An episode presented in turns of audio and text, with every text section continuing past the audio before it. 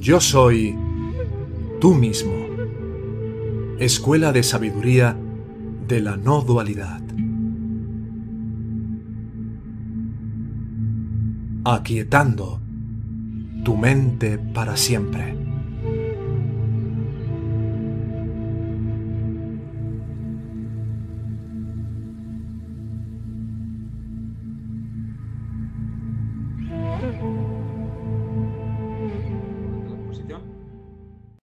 Buenos días, buenas tardes a todos. Bienvenidos a una nueva edición del aula abierta de la Escuela Yo Soy Tú Mismo. Y bueno, vamos a estar discutiendo con, con Ernesto preguntas y respuestas, como ya sabéis.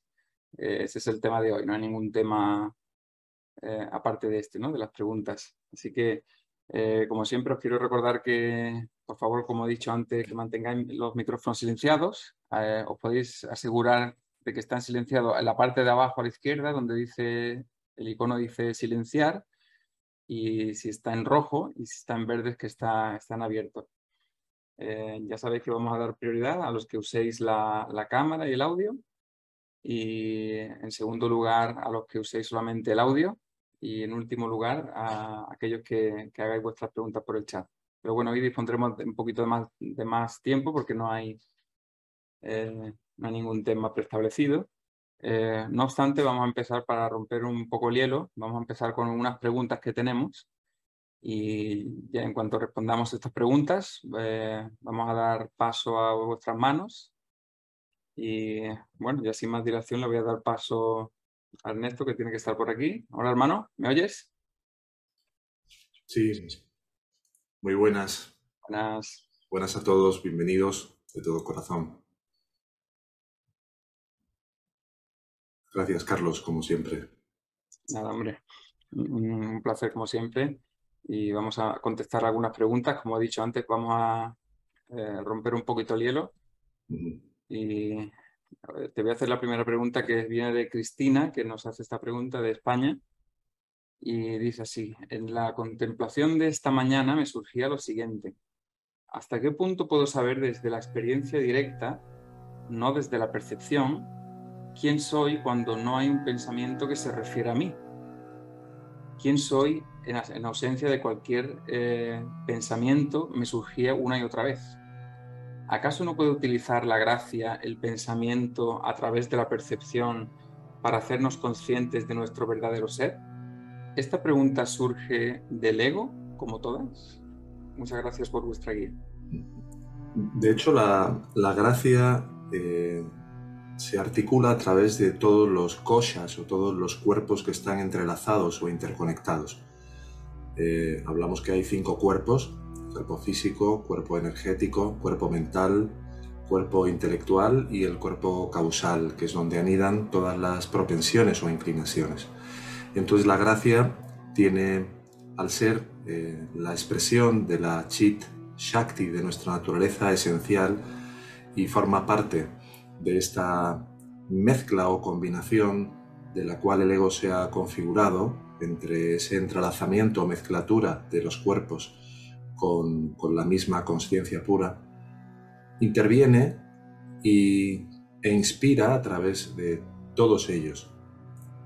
Una de las formas precisamente es cuando eh, da lugar a que las sattvasanas o nuestras inclinaciones a girarnos hacia nuestra verdadera naturaleza, eh, ese tipo de, de pensamiento, me quiero girar hacia adentro, por ejemplo, o siento una sensación muy poderosa de volverme hacia la fuente, hacia mi verdadero ser real, es una de las maneras mediante las cuales puede utilizar la gracia al propio pensamiento. Ahora haremos de entender de que percepción es la antítesis de mm, estar realmente sumido y desaparecido o disuelto como este ego en lo que realmente somos. Entonces sí puede articular o vehicular ese tipo de inspiración, por decirlo así, pero solo de una manera temporal y como un medio para que finalmente soltemos al pensamiento es cuando soltamos al pensamiento y nos aquietamos y disolvemos como este ego completamente en nuestra verdadera naturaleza de conciencia sin forma, sin pensar de ningún tipo, cuando se ultima o se concluye la, la verdadera aspiración, digámoslo así, de la gracia, para devolvernos a lo que somos.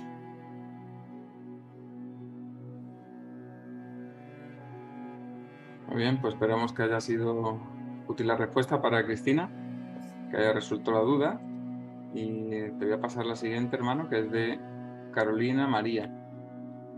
Es una pregunta muy simple, dice, si la fuente de los pensamientos es el corazón, entonces, ¿cómo se purifica el corazón con la autoindagación?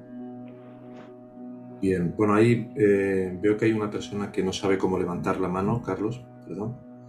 Eh, tienes que buscar una opción abajo, como ha dicho Carlos, que se llama reacciones o el símbolo más.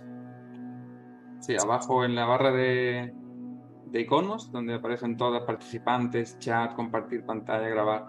Ahí hay una que es reacciones, pues ahí eh, es un botón que es levantar la mano. Vale, ¿me puedes repetir la pregunta, por favor? Sí, claro. De Carolina María es la pregunta y dice, si la fuente de los pensamientos es el corazón, entonces, ¿cómo se purifica el corazón con la autoindagación? Bien, es que el corazón realmente en la enseñanza eh, tiene un término que se llama hidrayan, se refiere al corazón espiritual, no al corazón físico. Y el corazón espiritual, la conciencia, yo soy, es nuestra verdadera naturaleza. La autoindagación realmente o la autoinvestigación, que es lo mismo, consisten fundamentalmente en permanecer en tanto que silencio o atención consciente desnuda y libre de cualquier atisbo de fenómenos. Por supuesto, sin pensamientos de ningún tipo, sin eh, imágenes de ningún tipo, sin experiencias, por muy celestiales que sean, de ningún tipo. Y es ahí precisamente, en la medida que nos aquietamos totalmente en ese silencio, sin yo, sin la persona, sin el cuerpo, sin nada, donde se empieza a producir la purificación completa de todas nuestras basanas, que son las ramificaciones principales y primeras del ego para poder agarrarse a experiencias, a pensamientos y así poder volver a subsistir. Con lo cual, la purificación de la que estamos hablando es una purificación que se inicia en las propias basanas y desde ahí va permeando completamente como si fuera eh, un líquido que va accediendo a todas las capas más sutiles y las más densas de los diferentes cuerpos para ir limpiando y clareando absolutamente todo de cualquier impureza. De la impureza que las propias basanas propician en la medida que nos volvemos hacia afuera y nos alejamos de nuestra verdadera naturaleza. Y esto es, es tan importante eh, tan fundamental que a veces podemos obviar eh, las implicaciones que, puede tener. ¿no? Se dice, por ejemplo, en el, en el, libro tibetano de los muertos, eh, es un libro muy, muy significativo, que no es de esta línea de enseñanza, pero que, que sí tiene enormes coincidencias en lo que es la esencia más verdadera, ¿no? De, que nuestra propia conciencia radiante, que es pura vacuidad, eh, llega un momento en el que en el momento de la muerte se va a fundir con una luz mayor. La luz mayor es de la misma naturaleza que la luz de la conciencia con la cual ahora somos conscientes de todo lo que podemos percibir. Es de la misma naturaleza. Lo que pasa es que esa luz mayor está en un estado puro. Es como si fueras a una central eléctrica y pudieras tener acceso a toda la energía concentrada de electricidad y en comparación con una bombillita pues hay una carga muy inferior de voltaje. Pero en esencia estamos hablando de la misma naturaleza. Y en este libro tibetano de los muertos precisamente se dice de que para quien ha meditado mucho, la verdad aparece tan pronto como el cuerpo y la conciencia separada. ¿Qué quiere decir esto? Pues que es muy importante entrenar mientras estamos vivos.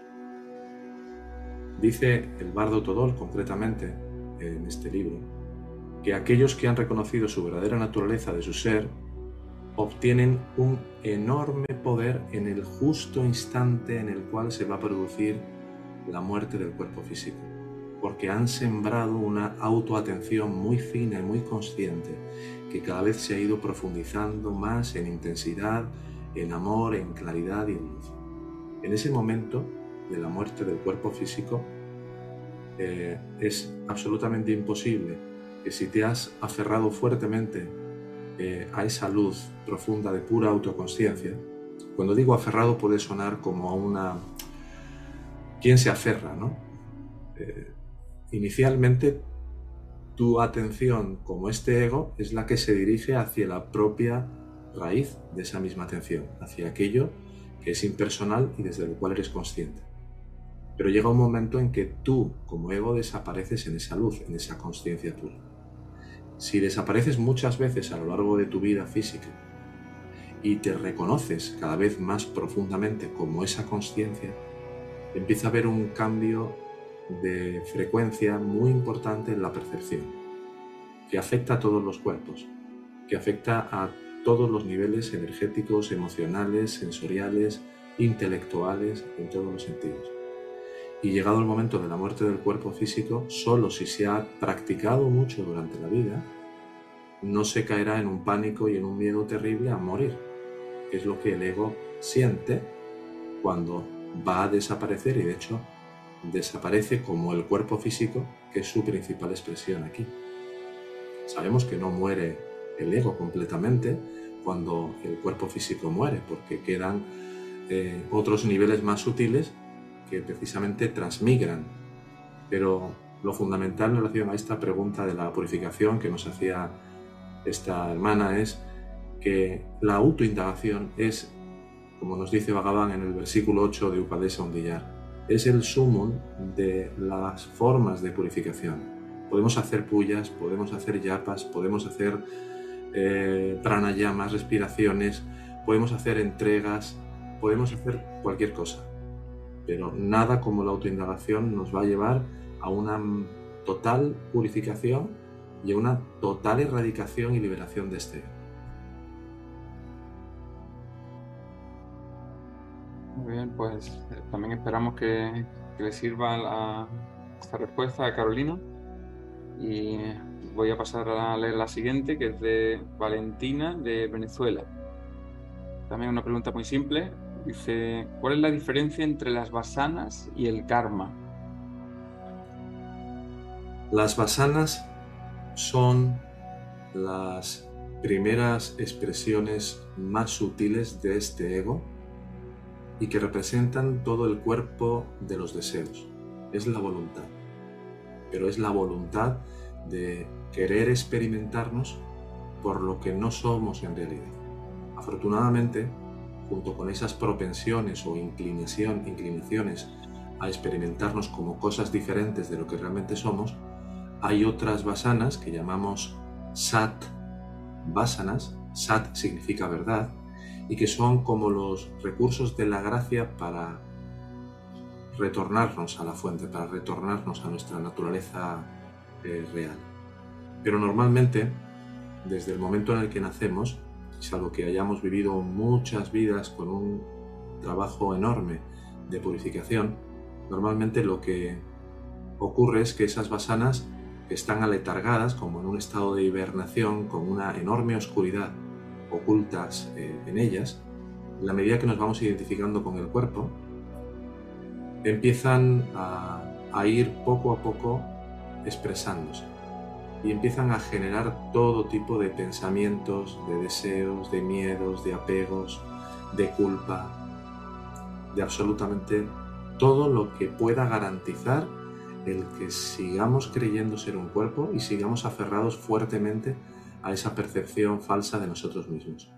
El karma, para no extenderme más por las basanas, el karma es la configuración eh, exacta de los frutos de las acciones. Hay tres niveles de karma. El Sanchita Karma es el gran almacén kármico, es el gran depósito donde se almacenan todos los frutos de las intenciones, decisiones, opiniones, querencias, deseos, miedos, de todas las encarnaciones que hemos vivido como este ego a través de diferentes cuerpos. Luego tenemos lo que se llama el prarabdha karma. El prarabdha karma es la selección precisa que lleva a cabo la gracia, Dios, el gurú, como lo queramos llamar, de las más apropiadas, digamos, los frutos más apropiados de esas diferentes intenciones, deseos e inclinaciones para experimentar en, la presente vida, en la vida presente. Y por último está el agamia karma, que serían aquellos frutos de las acciones, intenciones, deseos, expresiones, palabras que digamos en la vida presente de cara a futuras encarnaciones. Lo importante aquí es ver cuál es la conexión que existe entre las basanas y el karma.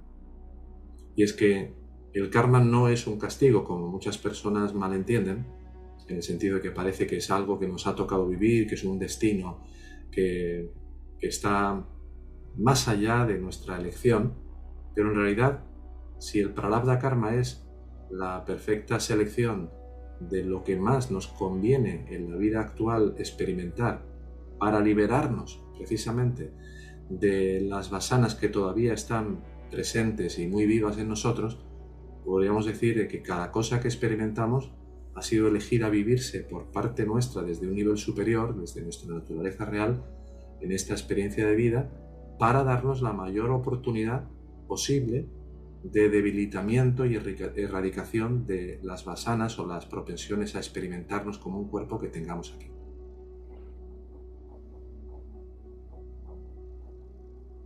Muy bien. Pues también espero que también sea útil la, respuesta para Valentina entre la diferencia de basana y karma. Y si quieres te paso una última y ya pasamos al turno de preguntas. Bueno, yo creo que como hay varias manos, si te parece, hermano, vale. las manos y luego sí podemos seguir. Vale, pues vamos a seguir con el, ya con los participantes. Vamos a empezar con, por el, eh, Adriana, que es la primera que, tiene la mano levantada. Adelante, Adriana. Hola, Carlos. Hola, Ernesto. Hola a todos los hermanos.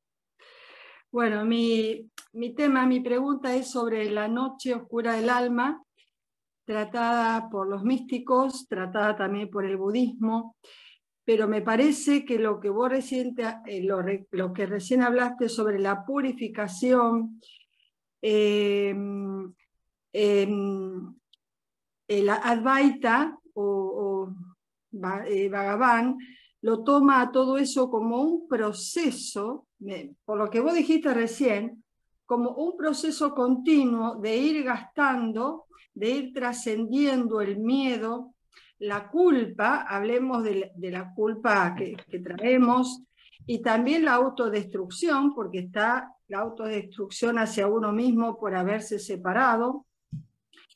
Y me da la impresión como que la Advaita lo toma como que el proceso es algo eh, permanente, que no hay una noche, sino que hay em, diferentes em, estadios, estadios de que uno va trascendiendo todo eso hasta la purificación, que la purificación, bueno, la purificación de las basanas, lo que hablaste.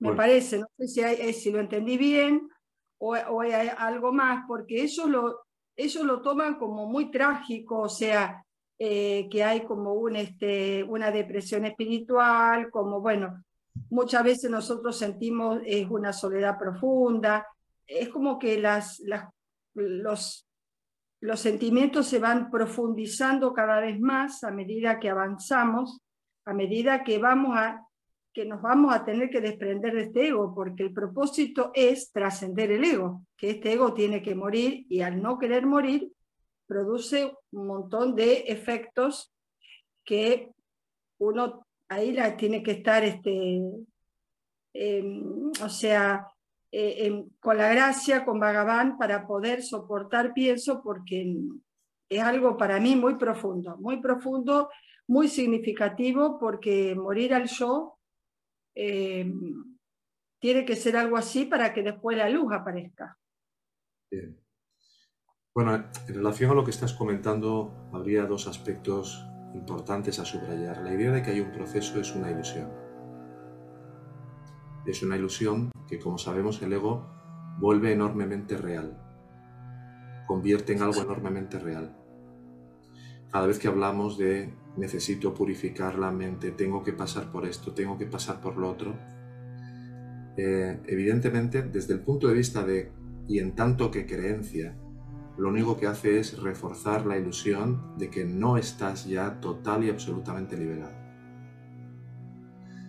Porque como, como lo que realmente somos ya estamos total y absolutamente liberados. Sí. La cuestión es, y es algo fundamental que no debemos de olvidar nunca, mira cuál es tu experiencia.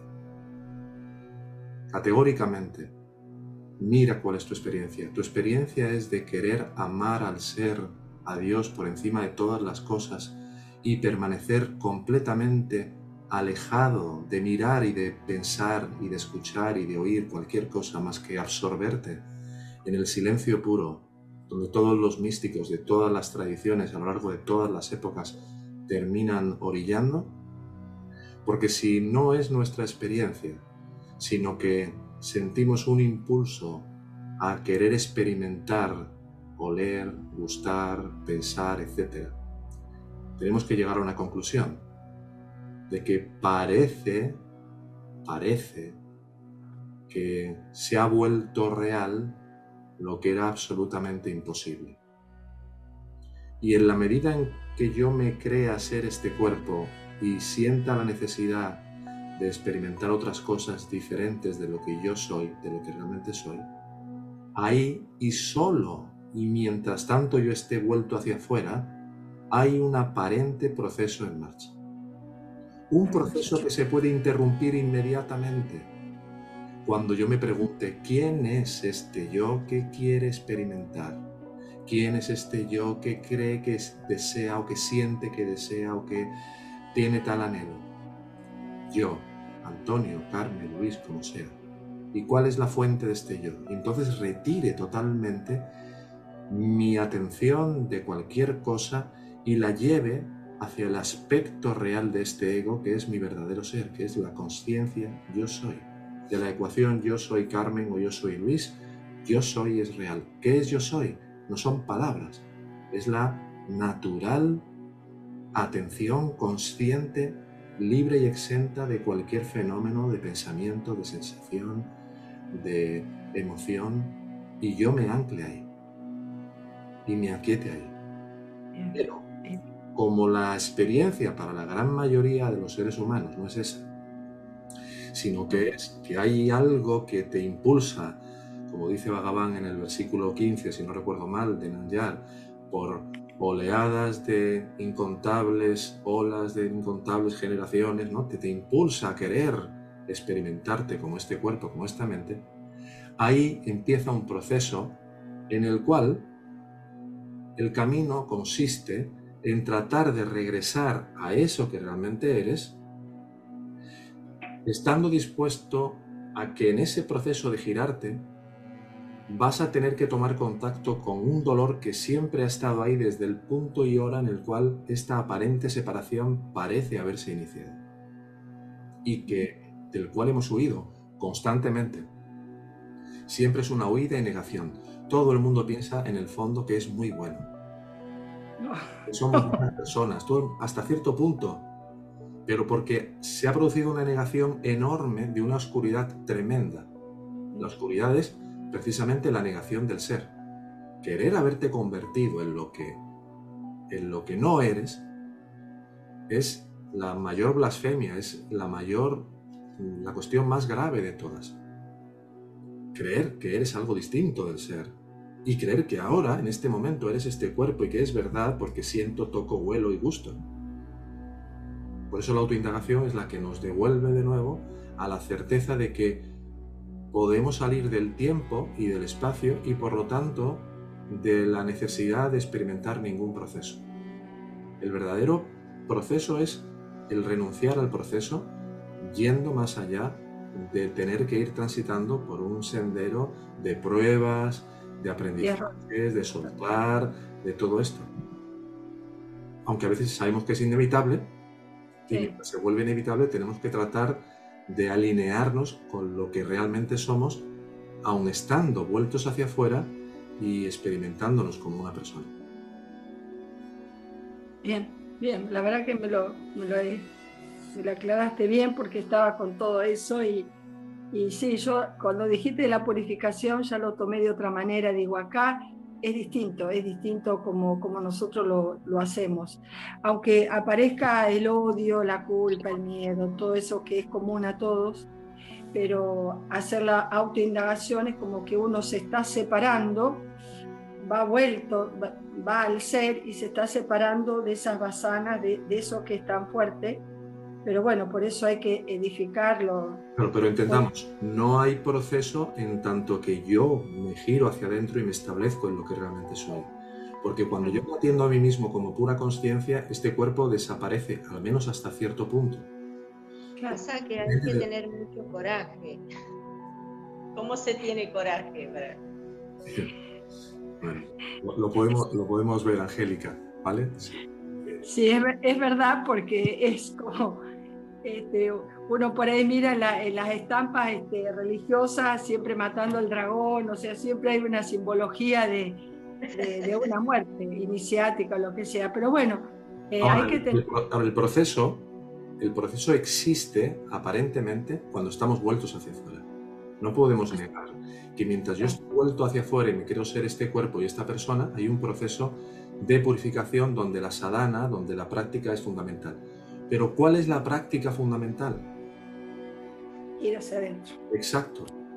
Claro. Cuando la primera vez, no. La primera, la segunda, la tercera, porque a veces decimos, no, voy a tratar de girarme. Ah, como no puedo, venga, me voy a poner a hacer pranayamas no, no.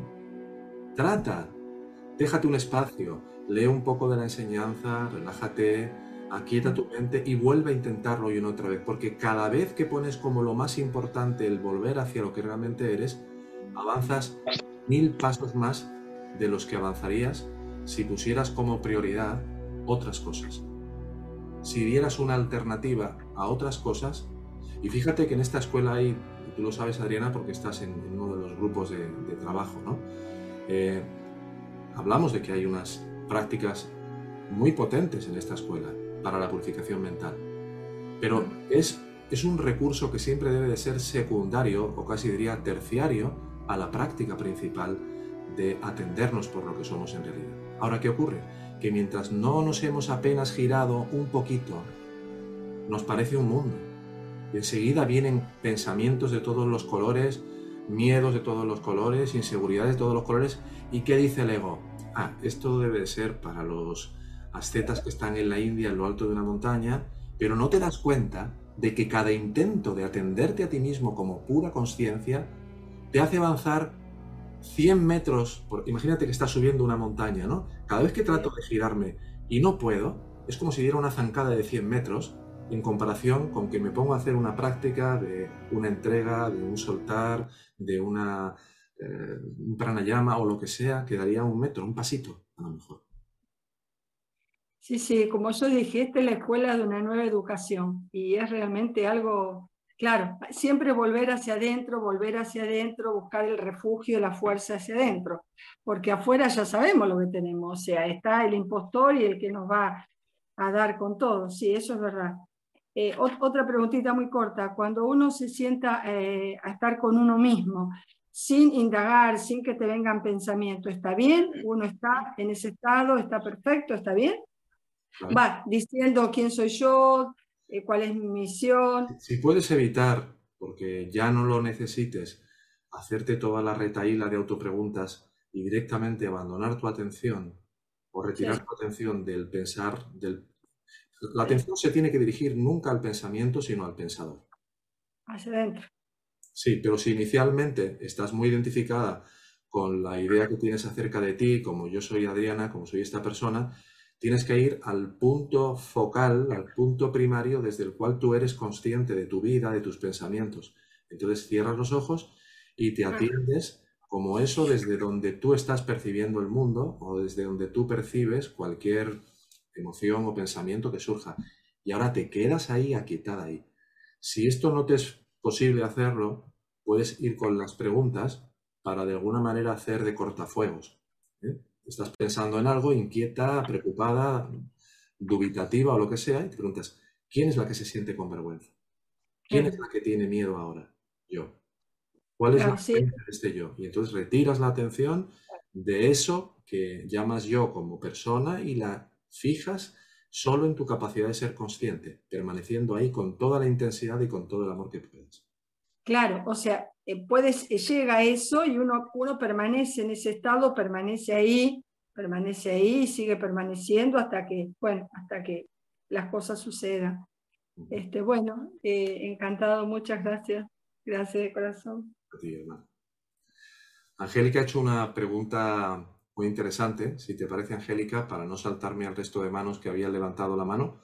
Eh, puedes eh, activarla, si te parece, y con muchísimo gusto lo vemos porque me parece muy, muy interesante, ¿no? Cómo poder tener el coraje suficiente o cómo ganar un mayor grado de coraje para que ese querer volvernos hacia adentro vaya teniendo más éxito cada vez. Muy bien, pues vamos a pasar a la siguiente pregunta, ¿no? Que es de Johnny. Adelante, Johnny.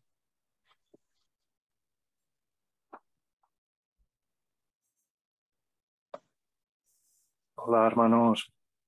Hola, Johnny, adelante. Eh, quería hacer una pregunta sobre las herramientas que tenemos para, para ir hacia adentro, porque siento que últimamente como que estas herramientas que tenemos, la autoindagación, la repetición de, de Soham o, yo soy con la respiración, eh, siento como que el ego, a base de repetirlo, como que toma el control.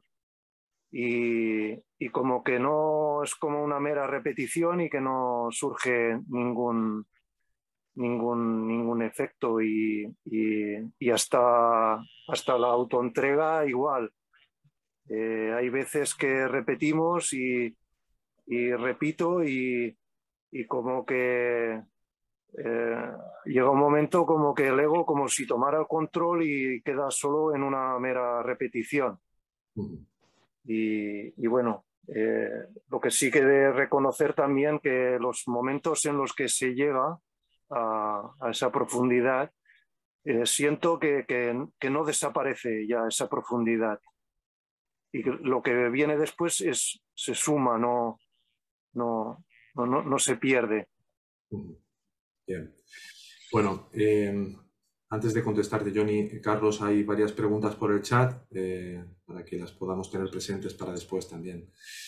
En lo que estás comentando, Johnny, decirte que si tomamos cualquier práctica de aquietamiento mental como eh, la práctica final, como lo que es el verdadero propósito en este camino, en estas enseñanzas, vamos a, vamos a errar, en el sentido de que nos podemos quedar ahí, encorsetados en una mecanicidad de yo soy, o Shoham, o, cualquier tipo de práctica de aquietamiento mental. Es muy importante que una vez que empecemos a sentir que ha habido una disminución de la frecuencia o de la intensidad de los pensamientos que estaban circulando, ¿no? en, la presencia, directamente retiremos la atención de todo lo que podemos percibir para solo permanecer como esa misma presencia sin objeto de atención. Es un poco lo que le decía Sara ahí en el chat a, un hermano, ¿no? Atendernos por lo que realmente somos, que es dejar de atender cualquier cosa que tú puedas observar y permanecer solo como una mera presencia impersonal que no atestigua nada, ni miras pensamientos, ni miras sensaciones, ni miras nada.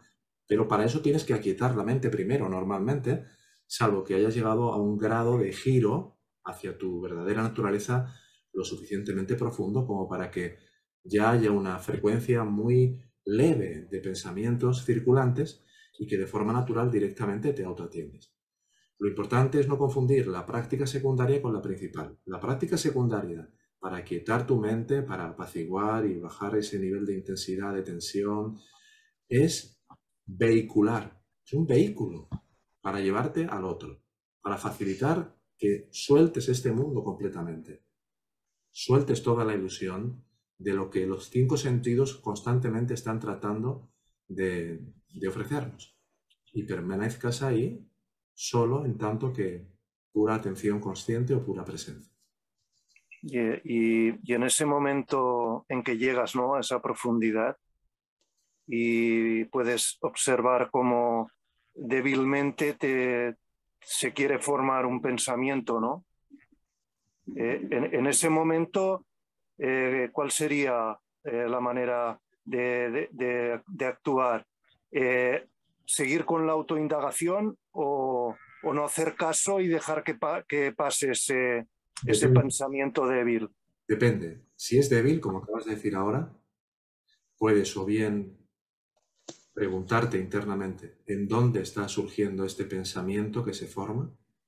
Y entonces cuando te preguntas en dónde, la propia pregunta en dónde te lleva hacia eso que está más atrás del pensamiento que se está formando y que está empezando a surgir. Directamente hay una indiferencia que tenemos que mostrar ante eso, que es como una especie de imán que te atrae para que te adhieras y te apegues y te identifiques. Entonces, si es débil, te diría que trata de, o bien, si puedes, directamente abandonar con indiferencia eso y, y volver a quietarte en tu simple conciencia sin eh, fenómenos. Si no puedes hacerlo, por lo menos pregúntate en quién están surgiendo estas cosas, porque el ego puede haberse ya eh, intermediado por ahí y ya estar viviéndote como el ego, viendo ese pensamiento para empezar a tomarlo como propio. Entonces, lo que puedes hacer es inmediatamente preguntarte en quién o en dónde está surgiendo este pensamiento. Y si el pensamiento no es débil, si ya te sientes eh, más o menos eh, atrapado ¿no? en ese pensar, igual te puede venir bien volver a hacer temporalmente un yapa, empezar con yo al inhalar y soy al exhalar, volver de nuevo a encontrar tu centro, tu referencia interna y desde ahí de nuevo volver a permanecer en autoatención o en descansar en el ser. Vale, vale. Muchas gracias, Bueno. El tema es que esto al principio suele ser un poquito desesperante para las personas que empiezan y el ego puede convencerte muy fácilmente de que como no obtienes resultados, pues déjalo, debe de ser algo muy difícil o complejo o no es para mí. Es una de sus principales estratagemas porque el ego es el que emite y genera ese tipo de pensamientos de desconfianza, de duda, de temor, de inseguridad. No, no, tú continúa, continúa, aquieta tu mente y cuando puedas aquietarte, vuelve a proceder con tu indagación. No hay nada nada en toda la historia de todas las tradiciones espirituales, de todos los místicos, que no te lleve más directamente a casa. En todos los, en Buda, en Cristo, en todos, en los 40 días en el desierto del Cristo, el, debajo del árbol del Bodhi del Buda, en el Sufí, eh, el maestro Sufí Kabir, en Ibn el Arabi, en Lao Tse, en, en todos hay una fase que descubren quiénes son. Cuando tú descubres quién eres, lo importante es hacer de la meta el camino. ¿La meta cuál es? Poder llegar a permanecer solo y exclusivamente como eso que nunca va a morir y que está libre de todo dolor, de todo pesar, de todo sufrimiento. Esa es la meta. Pero mientras no puedes permanecer ahí de forma ininterrumpida porque todavía amas mucho más a tu cuerpo, a tus asuntos, a tus apegos, a tus deseos, a tus temores, ¿eh? se aman los temores. ¿eh? El ego tiene una profunda adicción por, por, sufrir, una profunda adicción por temer, una profunda adicción por sentirse culpable, por sentir que no vale, por todo esto. Entonces todo eso te arrastra hacia afuera. La manera más potente para llevarte de vuelta a casa es no creerte nunca que la autoindagación no funciona en ti, porque estás empezando y todavía lógicamente no puedes tener los réditos suficientes como para que eso te dé el anhelo y el aliento de persistir. Pero prosigue, persiste, poco a poco, poco a poco, la gracia te irá llevando cada vez más profundamente. Muchas gracias, hermano. Muchas gracias. Gracias por tu pregunta, Johnny. Eh, la siguiente pregunta es de Lourdes. Lourdes, ¿me oyes? Sí, ¿se oye bien? Sí, muy bien. Vale. Bueno, hola a todos. Eh, Ernesto, ¿no? Sí, ah, ahora, anda. Eh, tengo dos preguntas, no sé si, si quieres te las planteo las dos y, y sintetizas. Ellas tenemos dos horas, hoy hay tiempo, yo creo, para todos. Una es porque justo has tocado parte de ello con Johnny,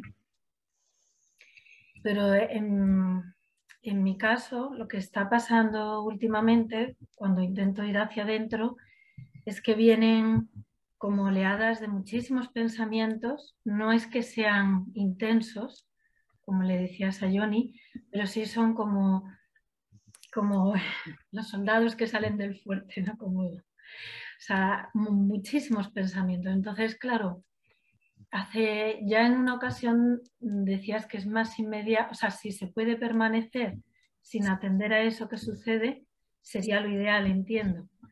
Pero mi pregunta es, ¿cuándo sería más efectivo preguntar simplemente, eh, en, bueno, como le decía Johnny, en dónde está surgiendo, eh, a quién le están viniendo todos estos pensamientos? O sea, cuando son muchos pensamientos que no tienen mucha tangibilidad, pero, pero salen como a borbotón. Cuando hay muchos pensamientos tienes que darte cuenta de algo fundamental y es que hay identificación. Si hay identificación, lo importante es quebrar esa identificación. A veces puede ser muy útil, eh, si podéis silenciar los, los teléfonos, los, Micros, ¿hay algún micro por ahí abierto, por favor? Si lo podéis silenciar. Gracias. Si hay muchos pensamientos, hay un cierto grado importante de identificación, porque precisamente el estar desidentificado de los pensamientos habla de que hay un menor grado de pensamientos y de una menor intensidad o frecuencia emocional. Entonces ahí, un poco lo que le decía Johnny, tratar de aquietar tu mente, tratar de encontrar la focalización en un solo punto, la respiración, por ejemplo. Céntrate en entrada y salida del aire como si no hubiera un mañana, completamente ahí. Si vienen pensamientos, déjalos venir, vuélvete a centrar en la respiración, pero con una actitud no de repudiar lo que llega o de batalla con lo que llega, porque eso incrementará el nivel de intensidad de los pensamientos, sino entiendo que vienes, a que soy inteligente, tonto, que no voy a poder comprar esta noche eso, lo que sea que venga. Bien, ok, bienvenido. Y yo vuelvo a la respiración. Tantas veces como sea necesario. Va a llegar un momento en que sí vas a notar una mayor quietud. Date cuenta entonces del silencio interno en el que estás realmente siendo consciente de esa quietud. Y entonces vuelve a absorberte, vuelve a quietarte. Otras veces y me habrás escuchado en alguna que otra clase decirlo, no queda más remedio que ponerse de pie, ponerse unas zapatillas de deporte e irse a correr o hacer algún tipo de ejercicio. ¿Para qué? Para provocar una especie de cambio de frecuencia, porque, digamos, hemos entrado en un bucle. Cuando se entra en un bucle es tremendamente fácil, tremendamente fácil que no queramos salir de ahí una especie de obsesión, compulsión en estar dándole vueltas a una cosa. Entonces, hay veces en las que no queda más remedio que poder articular una actividad física, ponerte a limpiar en la casa, hacer algún tipo de deporte, eh, bañarte, darte un agua, agua fría en la cara, ¿eh? algo que te permita cortar un poco ese flow y luego de nuevo volverte a sentar y volverte a establecer en silencio. Y poco a poco verás que se va produciendo una mayor facilidad para volver con la utilización. Igual ¿no? sería efectivo lo que yo venía haciendo era dirigir la atención como intentar hacer el giro, aunque evidentemente siempre la inercia va a ser atender lo que está sucediendo. Entonces, mm, bueno, sí que es verdad que ese giro eh, no se consigue dar, evidentemente, pero si después de varios intentos, si vas, yo sí voy notando que la inercia de ir hacia afuera se va debilitando, aunque evidentemente no hay profundidad en ese, en ese aquietamiento. Pero bueno, probaré. No te, no te debe de preocupar. uno de los principales obstáculos, yo diría que muy gordo, ¿eh? me viene un poco con lo que Andrea Valeria ha escrito hoy, es mm. que, aunque sea de forma muy sutil, estamos esperando que algo suceda. Estamos esperando un mayor grado de profundidad. Estamos esperando algún tipo de corroboración de que voy por el buen camino. Alguna señal, porque en la vida ordinaria, como este lleva, constantemente estamos siempre en base a metas volantes por la vida, a hitos confirmatorios de que voy bien para el examen, de que voy bien para probar el carnet de conducir, de que voy bien, ¿no? Aquí la señal de que vas bien es que lo estás intentando una y mil veces. Porque cada vez que tú intentas volverte hacia adentro, aunque seas, aunque ese paso no se consiga, estás dando un salto de gigante. No lo digo por animaros, no lo digo por... Es que es que lo dice la enseñanza, en diferentes partes. Entonces, si tú te estás tratando de volver hacia ti, estás haciendo avances, si no puedes evitar tener expectativas, mucho mayores de los que harías haciendo cualquier otra cosa, porque te estás dirigiendo a la fuente de luz, de claridad y de amor fundamental. Y cuanto más te acercas hacia Él, más hace Él por absorberte hacia sí mismo. O sea que olvídate de las expectativas y, incluso cuando llega un momento que dices, ay, llega un nivel de profundidad, he sentido una dicha en mi corazón, cuidado, porque el ego es el que está diciendo eso. Cuando tú vives eso, cualquier idea de que tú has llegado a tenerlo, de que tú lo has vivido, de que tú has tenido una experiencia, de que tú has llegado profundo, es el ego otra vez tratando de arrogarse algo que es sin experiencia, que es sin estado. Entonces, ni caso a lo que diga la mente, salvo que sea algo que sea o te sentirte en paz. ¿Da tiempo para la segunda cuestión o lo de...? Sí, vamos. Vale. Em, ayer se, bueno, se dio la oportunidad de compartir con un hermano sobre el tema de las relaciones especiales. Y de hecho, pues algo tocaste en el último vídeo que colgaste, uno de los últimos que hablaba sobre el silencio, sobre em, el... O sea, yo lo que observo, Ernesto, es que cuando se da una búsqueda una relación especial es porque justo por debajo lo que mueve el sentirse especial en una relación es la carencia precisamente. Esa búsqueda de reconocimiento en alguien, el ser valioso para alguien, porque yo todavía no, no me reconozco por lo que soy. ¿no?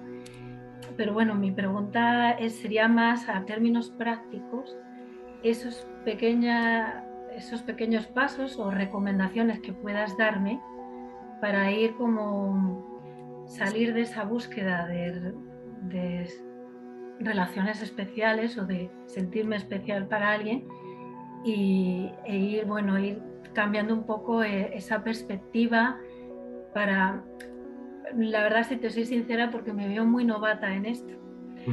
No, mm, cómo cultivar relaciones de igual a igual, pero en esos pequeños pasos cuando todavía no, no estás muy entrenado.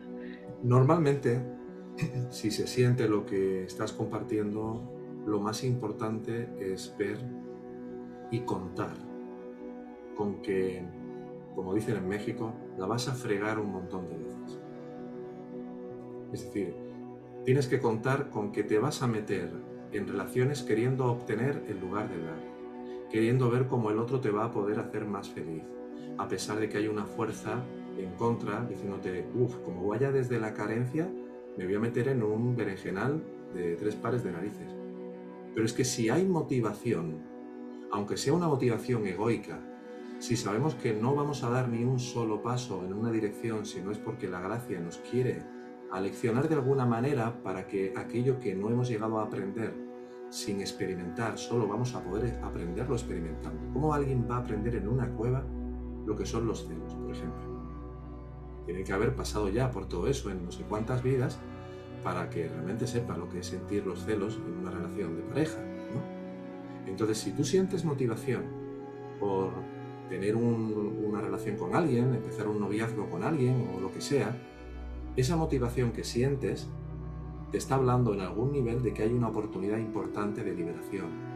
Ahí. Ahora, eso no quiere decir que vayas de cualquier forma y que des rienda suelta a cualquier tipo de manera de acercarte o aproximarte o relacionarte con esa persona. No, tratarás de rectificar tu voluntad para que en lugar de estar desde la carencia en esa relación, tratarás de estar desde el dar.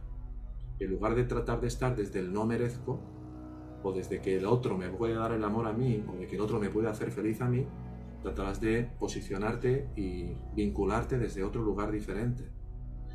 También a la hora de poner límites en esa relación, cuando veas que al ser complaciente o al no ser clara o no ser transparente, pero lo importante es que el ego espiritual te puede querer hacer que no entres en una relación porque como no me veo capacitada de poder hacerlo de una manera absolutamente libre de apego o de necesidades, cuando precisamente esa relación puede ser un maestro enorme para llevarte mucho más allá de eso que ahora te hace sentirte limitada.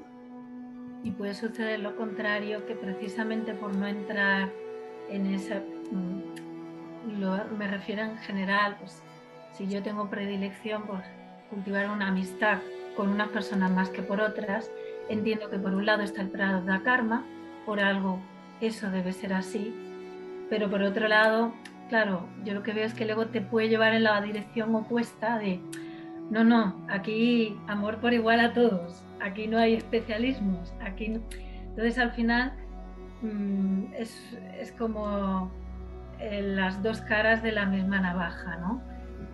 y, si puedes, o sea, si hay algo que, puedas decirme como para detectar eh, un poco cuando, no, pues por ejemplo, no, no voy a molestar a esta persona porque eh, estoy intensificando el apego, el especialismo, voy a dejar un espacio, pero por debajo puede estar operando el, buscar, o sea, el alejarme de mi hermano.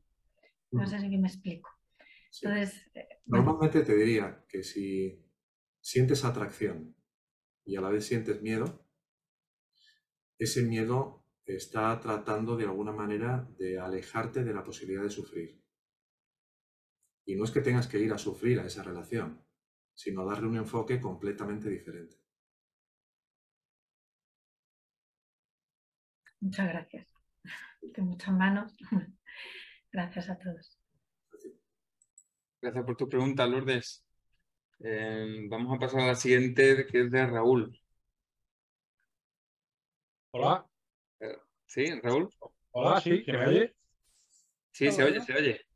Eh, vale, ¿qué tal? Eh, sí, mi pregunta era, eh, la manera correcta de hacer la autoindagación, o sea, en vigilia es imposible hacerla, entiendo, porque para llevar al yo al estado de ser puro en el que solamente hay ser puro, ¿no?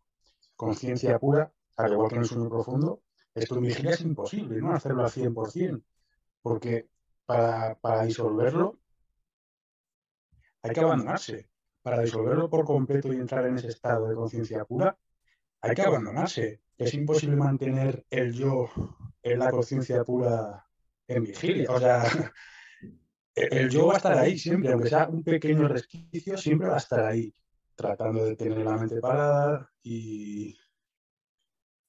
No sé si entiende la pregunta. Es imposible que el yo eh, se, se fulmine. O sea, lo que estamos intentando es tratar de llevar al yo diluir el yo en el ser, ¿no? Es como tratar de, disolver el yo en el ser. Y yo, esto, la única manera en la que lo veo posible es abandonándose, como cuando entras en el sueño profundo en el que te abandonas y desapareces. Y queda esa conciencia pura a la que tratamos de acceder en vigilia. Por lo tanto, es, imposible hacer esto, ¿no? Eh, precisamente esto lo estuvimos tratando en una clase el otro día, ¿no? El giro de 180 grados, es decir, cuando te has girado totalmente hacia el ser, y eso implica, como bien estás diciendo, la total disolución del ego y del cuerpo, es una muerte para un renacer a la vida eterna, ahí ya hay una absoluta desaparición de la percepción y por ende de lo que se llama en la enseñanza las triadas y las diadas. Desaparecen, como dice Bhagavan en el versículo 9 de Un lado un arpado, los 40 versos sobre la realidad, desaparecen automáticamente tanto el observador, el presenciador, lo presenciado, lo experimentado, el objeto de experimentar cualquier tipo de experiencia, eh, tú como cuerpo, todo eso se disuelve por completo. Ahora, hasta llegar a ese giro completo, en la medida en que tú te hayas llegado a aquietar en tu verdadera naturaleza y hayas llegado a un grado de girarte sobre lo que realmente eres profundo, va a dar igual que el cuerpo esté hablando o que tus manos estén moviendo. Porque de hecho una de las cosas que se empiezan a constatar a partir de un determinado giro de autoatención es que la ilusión que la mayor parte de la gente tiene de que tus manos y tu habla funcionan gracias a tu aparente voluntad, eso desaparece, esa ilusión desaparece y te das cuenta de que tu cuerpo, mente y habla van a hacer por el prarabdha karma aquello que estén destinados a hacer aquí. Y entonces te sorprenderás viendo que hay una boca que está hablando o un cuerpo que se está moviendo y tú estás completamente autocentrado en ti mismo, permaneciendo solo como pura conciencia sin saber ni por qué vas a decir lo que estás diciendo, sin tener ninguna sensación de que tú estás pensando para que salgan las palabras, sin darte cuenta de nada de lo que el cuerpo hace ni por qué lo hace. Mm, vale, entiendo. Y entonces, eh, ¿para qué estamos aquí? ¿Para qué la existencia? ¿Para que si luego el final o, el camino, ¿para qué este camino si de, abandonar lo que es la experiencia, el yo individual, si no entiendo, no entiendo para qué la experiencia entonces. Si al final, este camino entiende este camino y, a la vez la experiencia. O sea, no, lo, no entiendo por qué. Cuando le hacían esta pregunta a Ramana siempre respondía con, con su radical Brahmastra. Brahmastra es como el arma mortífera, ¿no? Como a veces ocurre en las películas de dibujos animados, ¿no? Llega, tiene el arma mortífera. Decía, a ver, ¿a quién le está aconteciendo esta vigilia? Porque tú estás asumiendo con tu pregunta de que esto realmente está ocurriendo. Y esa es solo una ilusión producto de la percepción de un ego que en realidad ni siquiera existe, solo parece existir. Y sé que parece existir realmente ahora. Pero igual que en el sueño que tenías anoche, si te hubiera estado hablando un hermano, un familiar o un amigo, incluso te hubiera tocado y te hubiera pinchado con una aguja en un dedo y hubieras gritado ¡ay! En ese momento también te parecería absolutamente real todo lo que estabas viviendo. Y que yo te dijera en ese sueño, Raúl, esto no es verdad, pregúntate a quién le está aconteciendo ese sueño, te diría, ya, pero Ernesto, no me cuentes milongas. ¿A quién le va a estar ocurriendo este sueño? A mí, que estoy aquí contigo sentada en esta, sentado en, esta, en este bar tomándonos este zumo. Pero en el momento en el que te despiertas por la mañana, ese sueño desaparece por completo y te das cuenta completamente de que nunca ocurrió. Ni siquiera de que ocurrió anoche, porque sabes que es un sueño y por lo tanto no tiene ninguna sustancia de realidad. Pues con esta vigilia pasa exactamente igual. Hazte a la idea de que estamos ahora mismo viviendo un sueño que se llama vigilia, que es del mismo grado de onírico del, del sueño con sueños de la noche, y que tú me preguntas, ¿cómo ¿para qué esto? Y te contesto, ¿para quién esto? Mira a ver quién está viviendo esta vida. Entonces cuando te giras hacia adentro, solo queda humo, porque el ego se volatiliza y se disuelve cuando le miras a los ojos. Solo parece existir el tanto que te alejes del ser que realmente eres y atiendas otras cosas diferentes de ti. Vale, vale, pues nada. El, tema del giro ah, completo. Sé que, alego, sé que alego esta respuesta no le satisface nada, ¿eh? Claro, es una incompatibilidad entre uno, un camino y, la experiencia. Si al final resulta que, tenemos que mirar al. O sea, que tenemos que abandonar la atención de todo lo que no sea este presenciador, ¿no? Este. Siempre que queramos. ¿Para qué toda esa experiencia? Porque podemos querer seguir en este tío vivo, en este parque de atracciones, mucho tiempo. Pero claro. Claro, claro, claro. Como que es una elección al final, ¿no? Ya sea de vidas o de lo que sea, el querer terminar ya con el juego, ¿no? Y volver a tu verdadera naturaleza, ¿no? Y... Hasta que no te hartes lo suficiente de este samsara, vas a querer seguir encontrando placer donde vas a tener, a tener que vivir también el dolor, su opuesto. Es que es demasiado atrayente. Claro.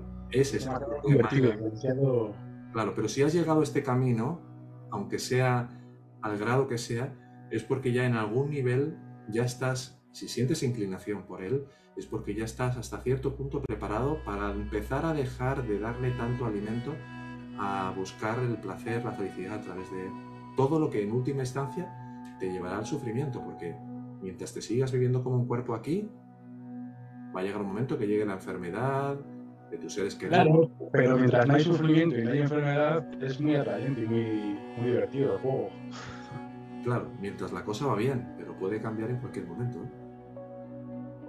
Entonces, que estamos? Como a pesar de que ocurra algo malo, ¿no? Es como... Bueno, Ah. puedes, puedes confiar. Por el, su- por el sufrimiento voy a abandonar lo bueno, ¿no? Voy a dejar esta maravillosa experiencia simplemente por esos pocos momentos en una vida de sufrimiento. Pero esto, Raúl, es porque. Abandono, ¿no? Es como abandono, ¿no? Ya me niego a la vida, niego la experiencia No, no, no, no. por estos pocos momentos de sufrimiento.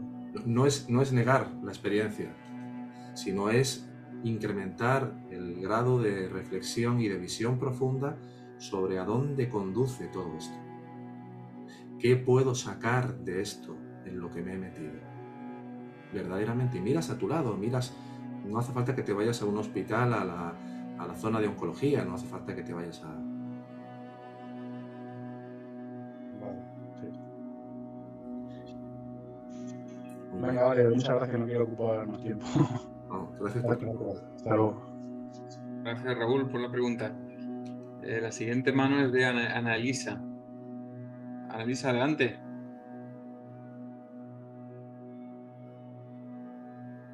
Yo cuando levanté mi mano estaba detrás de Lourdes. ¿Cuándo? Cuando levanté mi mano estaba detrás de Lourdes. Tal vez estoy equivocado, ojo. eh. Ah, pues eh, la verdad es que no, lo, no, lo sé, no lo sé, la verdad. No Bueno. sé si ha saltado de alguna forma o algo. Como hay muchas manos, hay una lista muy grande de manos. A veces se va la señal y por eso pierdes la vez, pero ya que nos lo dices, Gustavo, no te preocupes. En cuanto termine Ana, te damos paso. Va a haber tiempo para todos. Bueno, Hola, hola a todos. Hola. hola, Ana. Eh, bueno, gracias. Ernesto, quiero decir algo y ver si eh, me das una devolución, así veo que, eh, que, puedo verme a través tuyo. Em, lo que observo es que en todo este transcurso de, de- de mi vida, de haber hecho mucha búsqueda y mucho tránsito en, en muchas prácticas espirituales, siempre buscando el despertar, siempre buscando el entender, siempre buscando una y otra cosa, me encontré en un punto en el que vi el sueño completo incluso de la misma práctica espiritual, eh, el mismo, la misma ilusión, siempre buscando, siempre buscando y eh, soy nueva aquí en la escuela, sin embargo, hace, hace un par de meses que conocí a Ramana y a Robert y, y fue lindo llegar justamente a esta síntesis. Y quizá aquí viene mi pregunta, o bueno, no sé si es realmente una pregunta. Siento que la síntesis es la autoindagación, la pregunta clave, ¿a quién viene esto? ¿Quién siente esto? Y la entrega. Porque cuando haces la pregunta, siempre te conduce a la verdadera realidad, porque todo lo demás cae, cae, cae como castillos de arena eh, todas las ilusiones caen y, ahí te das cuenta que, el mismo ego que tantos años personalmente me dediqué a perseguir y a matar y todo aquello tampoco había existido, también es una ilusión, es una creación de la mente. Cuando se caen todos esos castillos de arena, surge la entrega, la entrega, la autoentrega, porque en realidad ya estás, e- eres tú, Em, se resume en eso, autoindagación, la pregunta clave una y otra vez, una y otra vez, y la autoentrega hasta el momento en que surge el gran despertar, porque esto, esto es- esta pregunta te lleva a pequeños despertares, ¿verdad? Y, y en algún momento algo que me encantó, no sé si lo dice Robert, creo que sí, eh, la verdad que estudié muy poquito de él, nunca ni siquiera le leí un libro, pero en un, en un video dice, hasta un momento el ser tirará de tu mente hacia adentro y permanecerás ahí, o sea, ya desaparecerá esta ilusión, se producirá el gran despertar. Entonces, hay una pregunta en lo que acabo de decir, pero si me puedes decir algo, te lo agradezco. Gracias. Ah, Hay un, hay un punto importante eh, añadir ¿no? a lo que has dicho, que está muy, muy bien dicho. ¿no? Y viene un poco de lo que comentabas, de todos los años y todo el tiempo que te has dedicado a tratar de matar el ego, acabar con el ego, todo esto. Esta enseñanza nos muestra algo que el propio Ramana y Robert, al igual que lo hicieron Gaudapada y Sankaracharya, los padres del Advaita moderno, entre comillas, aunque es antiguo, pero quiero decir, de las últimas, los últimos mil años, ellos dicen que hay dos aspectos en la enseñanza. Uno es el ayatabada, que es la realidad, ya somos eso, solo tenemos que permanecer por lo que realmente somos. Esa es nuestra verdad, eso es lo que realmente somos. Todo lo demás es una ilusión. Pero dijeron que ellos tenían que enseñar esta enseñanza desde el Vivarta Vivarta significa desde la visión de la relatividad, de la ilusión de que esto parece ser muy real para el que está soñando el sueño.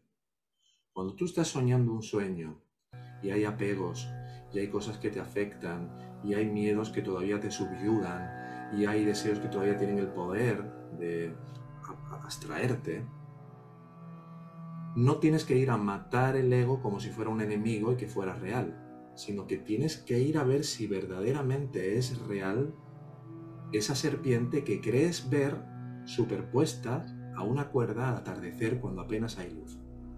Estamos con poca claridad mientras no nos hemos vuelto completamente hacia nosotros mismos y nuestra visión todavía es una visión muy tenue. Entonces lo que nos dice la enseñanza es que mientras no te quieras girar hacia adentro y permanecer por lo que realmente eres, debido a que hay propensiones, inclinaciones, gustos, disgustos, apegos, que todavía son tremendamente atrayentes para ti, trata de ver con claridad y discernir qué es lo falso de lo que es real. Y ese es el nivel de la práctica secundaria, pero que es muy necesaria mientras realmente no le podemos, no le queremos dar a la práctica principal el lugar que corresponde. Porque todavía, en determinadas circunstancias, puede ser que haya cosas que tengan todavía el poder de hacerte sentir triste o preocupada o con miedo. O si no ha ocurrido a lo mejor en los últimos tiempos, a lo mejor en cualquier momento una basana gordiana que está ahí muy agazapada da un latigazo y ocurre algo que tú pensabas que no te iba a afectar tanto, pero que de repente te tiene ahí, comiendo de la ilusión, comiendo del sueño, como si realmente eso te estuviera ocurriendo. De hecho, la enseñanza nos dice, hasta que el ego no ha sido totalmente erradicado, ojo esto, hasta que el ego no haya sido totalmente erradicado, es decir, que yo me haya girado los 180 grados y haya dejado de percibir un cuerpo y vea cuerpos apartes de mi propio cuerpo, etcétera, etcétera, tengo que tener una actitud de principiante a la hora de no abandonar nunca viveka, que es el discernimiento y la discriminación para diferenciar lo falso de lo real. De ahí las prácticas ¿no? que ya conoces, eh, que estás viendo en la escuela porque hay muchas maneras sinuosas y subrepticias por las cuales el ego se camufla y se reproduce como si fuera una especie de virus, apareciendo en diferentes nuevas expresiones. Ahí yo tengo que siempre tratar de volver hacia lo que soy y ver que eso no es real. Pero ¿y si siento el empuje y la inclinación a querer experimentar eso?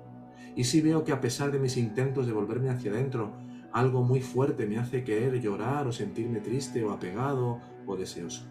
Ahí tendré que saber que mientras esté vuelto hacia afuera, tengo que tratar de ocupar mi posición de conciencia testigo y estar dispuesto a entregar, a rendir el valor que todavía tiene para mí como ego, eso que prefiero al amor al ser.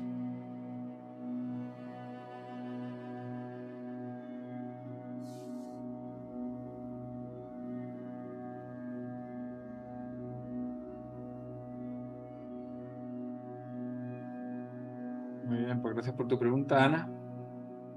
Eh, vamos a ver la siguiente mano, que es de Luis Espinoza. Gustavo, Gustavo, le damos paso a que se había ido la señal antes. Venga, Gustavo, para adelante. Eh, enciende el micrófono. Ahí. Gracias. Gracias, Carlos. Gracias, Ernesto. Gracias a todos los hermanos.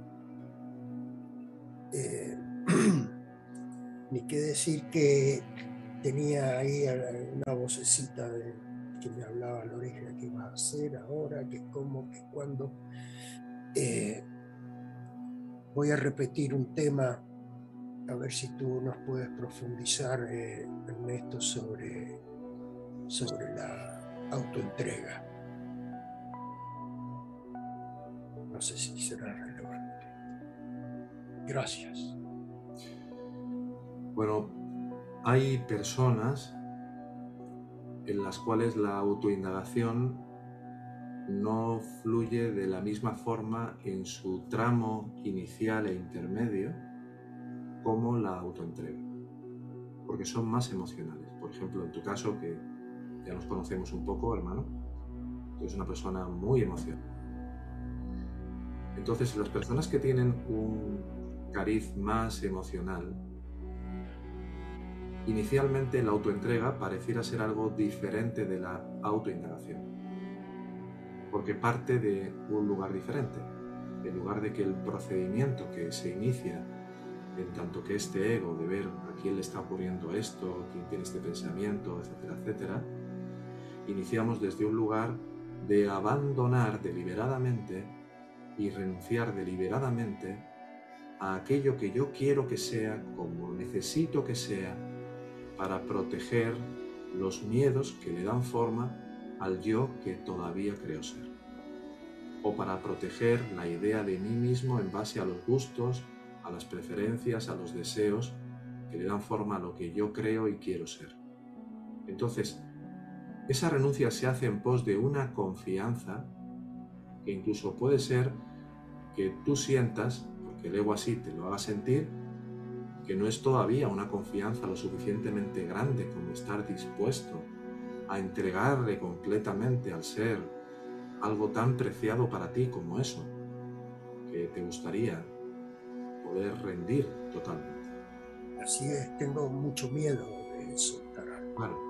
Imagínate que tienes un, hijo que está muy enfermo, por ejemplo, ¿vale?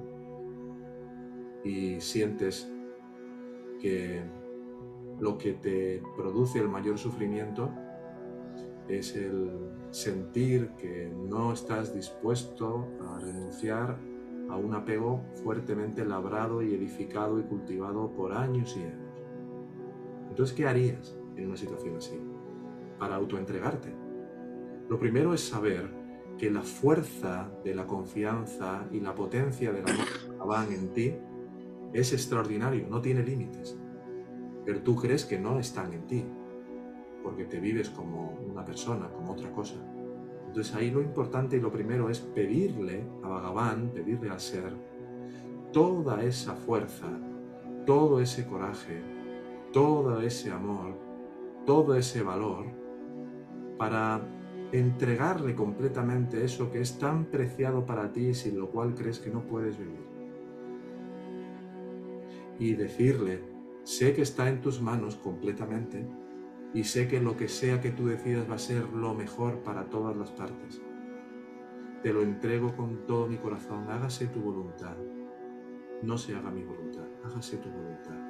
Y ahí es donde tú tienes que rendir internamente de todo corazón hasta donde puedas, pidiéndole la fuerza que sientas que no tienes, todo deseo, toda necesidad, toda exigencia interna de que las cosas transcurran como tú necesitas que transcurran y no como Él quiera que sea.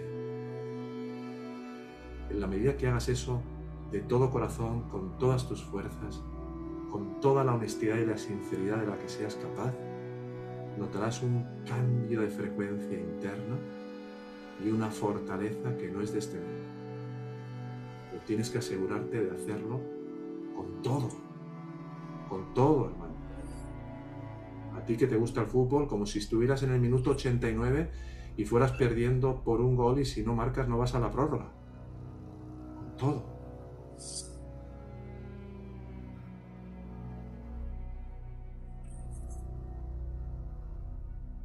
tengo algo más, puedo plantearlo.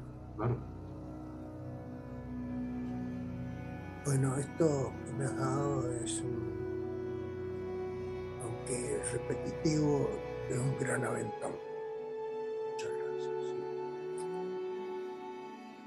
Eh, no sé si será, se lo planteo a los hermanos, es, es por un satsang donde le respondiste a Carlos cómo había que dirigir la atención al, cuando el ego, digamos, se, se va a la fuente. Cómo tenía que dirigir la atención hacia, hacia la fuente o hacia esa retirada del ego hacia la fuente. ¿Me lo puedes explicar, por favor? En la medida que, que tú te vas aquietando y vas centrándote en el silencio interior, de forma natural vas a ir cada vez teniendo una menor sensación del yo como Gustavo que tenías en plena vigilia cuando estabas vuelto hacia cero. Esa sensación del yo mientras todavía observes o tengas la conciencia de que te das cuenta del silencio o de que eres consciente del vacío, todavía está ahí. Entonces ahí se trata de dar un paso más hacia el fondo. ¿Cómo das ese paso más hacia el fondo? Tratas de abandonar esa observación, esa presenciación de otra cosa, aunque sea muy sutil ya, e ir en la dirección de absorberte en tanto que silencia, en tanto que la conciencia misma. Y solo sabrás que eso ha ocurrido al principio, durante cierto tiempo, cuando al cabo de un rato de nuevo te vuelvas a elevar como ego y te des cuenta de que han pasado unos minutos o unos instantes donde dices, bueno, han pasado cinco minutos y me doy cuenta ahora de que han pasado.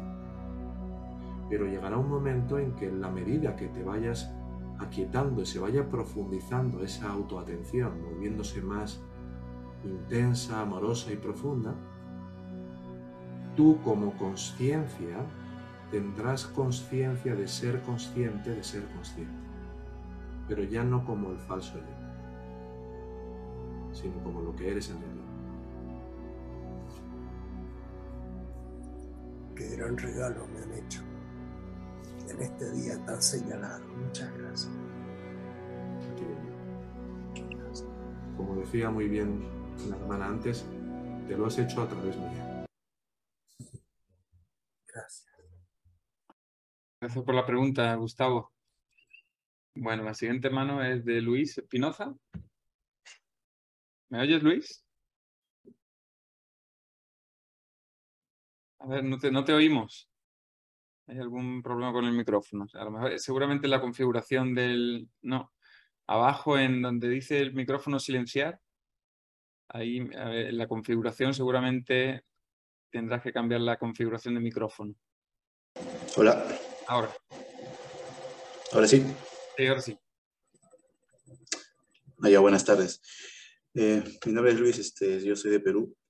Y bueno, agradezco a Ernesto por este, por este canal que, que él ha creado. Este, yo me topé con sus videos que hizo en YouTube acerca de Robert Adams. Y siempre cuando estoy en, depresión escucho la verdadera felicidad impregnada en el universo y los cuatro principios. Hay una frase que eh, citas, creo que es en sánscrito, eh, el Satchit Ananda, quería saber el significado. Y mi segunda pregunta es, eh, ¿cómo diferenciar o sea, el amor verdadero, el amor trascendental, el amor divino, sin apegos, con el amor que en la actualidad pues se, se consume, ¿no? Que es el amor basado en, en, el romanticismo, en el apego, y que causa mucho sufrimiento, ¿no? O sea, ¿cómo amar pero sin sentir sufrimiento o apego? Eh, sin pertenecer a un activismo, ¿no? defendiendo a los indefensos o a los animales, a, los este, desprotegidos, que, la gente se mete en un grupo para poder mostrar su amor hacia ellos. Pero ¿cuál es el amor verdadero según la filosofía de Advaita Vedanta? Bueno, esas son mis preguntas este, y muchas gracias por, por responderme, señor Ernesto. Gracias. Buenas tardes. Gracias. gracias. Hermano, gracias. Bueno, Sat Chit Ananda, lo voy a poner aquí en el, en el chat. Eh, por si alguien no conocía estas palabras, Sak significa verdad, existencia. Chit significa conciencia. ¿eh? la conciencia fundamental, que es la constante, eh, tanto en el sueño profundo como ahora eres consciente, como en el sueño con sueños, también esa conciencia está siendo consciente del sueño y en el sueño profundo está siendo consciente de sí misma como conciencia solo, sin mente, sin cuerpo, sin. Y luego Ananda es beatitud, bienaventuranza o dicha. En el sentido de que nuestra verdadera naturaleza es amor infinito, verdad infinita, vida eterna o existencia infinita, energía infinita, luz y amor infinitos, es todo eso. Entonces cuando decimos Sat Chitananda es el estado de expresión natural del ñani, del ser que ha llegado a liberarse totalmente de la ilusión de ser un cuerpo, de ser una persona, y esa expresión de ser la vida eterna, el amor infinito, la eh, dicha infinita, la felicidad infinita. Eso es lo que define lo que realmente somos. Eso en cuanto a la primera parte. Claro, la segunda pregunta, si te das cuenta, eh, está servida en bandeja por la primera. Si eso es lo que realmente somos, si ese es el amor infinito, todo aquello a lo que llamamos amor aquí no puede ser el amor infinito, no puede ser el amor real, sino que lo que aquí experimentamos son reflejos del amor que serán de más densos a más claros, profundos e intensos, solo en la medida que nos hayamos aproximado y girado lo suficiente sobre ese amor real para reconocernos como tal. Si no, mientras tanto, lo que hay en este mundo es un trueque y un intercambio constante de necesidades, donde la mayor parte de la gente llama amor a lo que es deseo, porque a través del prisma del ego o de la mente, lo que era amor se transmuta en la necesidad de obtener la felicidad al querer haberla perdido y entonces ir en pos de ella a través de personas, de experiencias, de comida, etc. ¿Cómo y en qué medida recuperamos una verdadera posición dentro de este mundo lo más alineado al amor real, aunque sean reflejos de amor? En la medida que yo provoco un intercambio mediante un desarrollo de mi voluntad en no perseguir obtener, sino entrar en la frecuencia que es totalmente alineada o que está totalmente alineada con lo que realmente soy más allá de las formas, que es en el otorgar, en el dar, en el apoyar. Entonces, si tú en cualquier relación de pareja o amigos o con animales no estás buscando reafirmar de ninguna manera al yo que todavía cree ser, por ejemplo, si entras en una asociación de salvar a los animales, y en el fondo lo que ocurre en muchos casos, no digo que en todos, es que estoy tratando de salvarme a mí mismo a través de salvar animales, o estoy tratando de salvar víctimas porque he negado profundamente mi propia víctima y me siento temporalmente bien ayudando a otros, pero luego en cuanto me quedo solo por más de una hora en silencio, me siento profundamente desdichado y tiendo a volver a querer tapar ese vacío a través de ayudar a otros, entonces me puedo dar cuenta de que realmente eso a lo que yo llamo amor por los animales o amor por los demás, no es más que una especie de estrategia de este ego ya más espiritualizado para eh, cubrir ese vacío, para llenar ese vacío. Entonces, en la medida que yo vaya realmente hacia adentro y sea capaz de atravesar toda la oscuridad y establecer un contacto íntimo con el amor infinito que yo soy, como dijo el Cristo, que dice Ramana y Robert también, en esa misma medida podré ir a cuidar animales o atender ancianos sin tener ningún tipo de ganancia oculta, escondida, por la cual en realidad hago eso. ¿Quién, dejar, ¿Quién seguiría yendo a cuidar enfermos o animales si no se sintiera bien por ello? Salvo que realmente hubiera encontrado en sí mismo el amor infinito que realmente somos, aunque sea hasta cierto punto. Así que bueno, espero que esto de alguna manera te sea útil. Podemos hablar toda una aula abierta, hermano.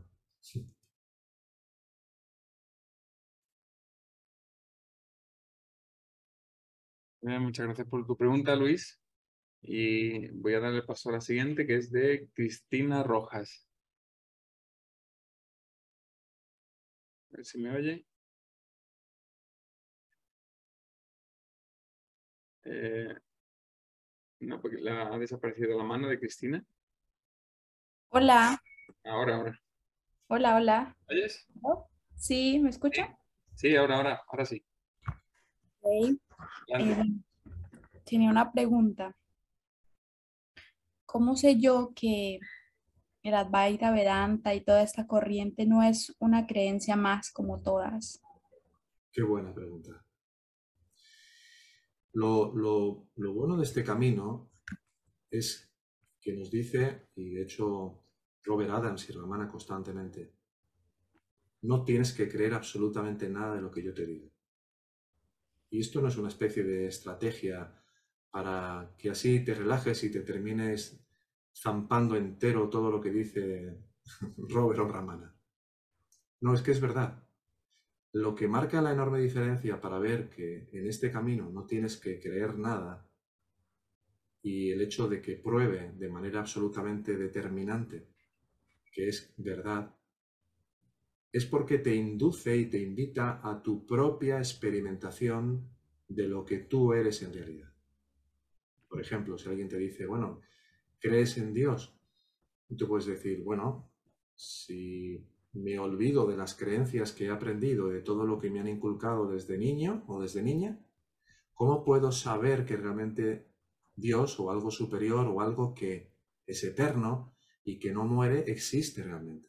Y ahí es donde esta enseñanza te induce y te invita a que tú misma y por ti misma puedas experimentar en ti quién eres en realidad.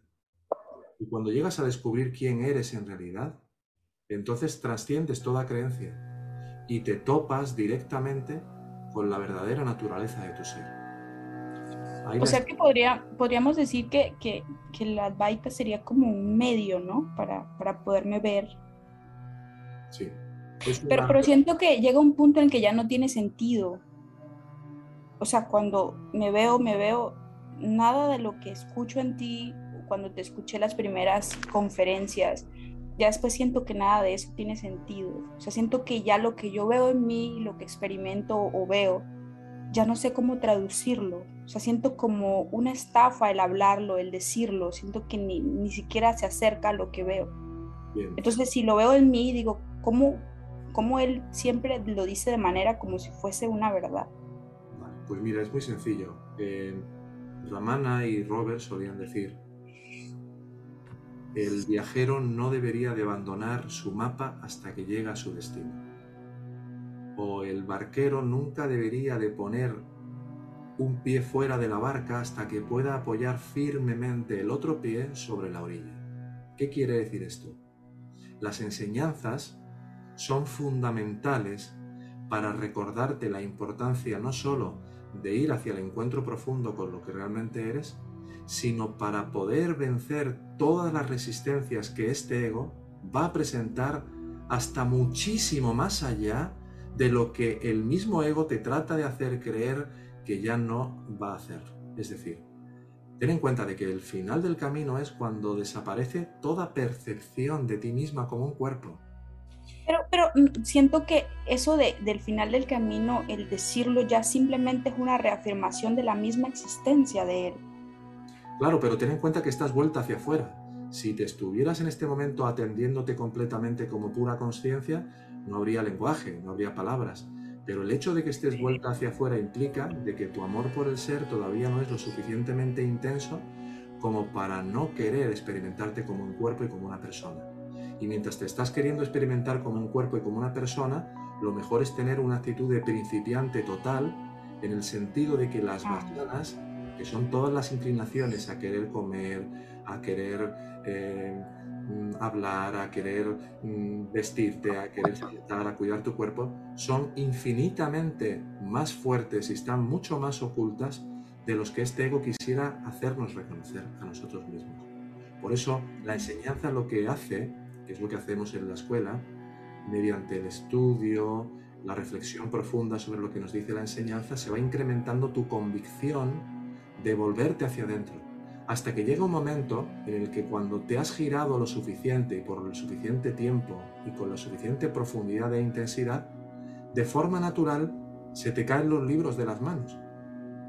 Pero aquí también muchas veces hay quienes ya por estar ahora, sin ningún pensamiento y sin ninguna sensación, ya creen que han alcanzado un nivel de profundidad en ese silencio cuando a lo mejor apenas se han girado 5 o 10 grados de 180.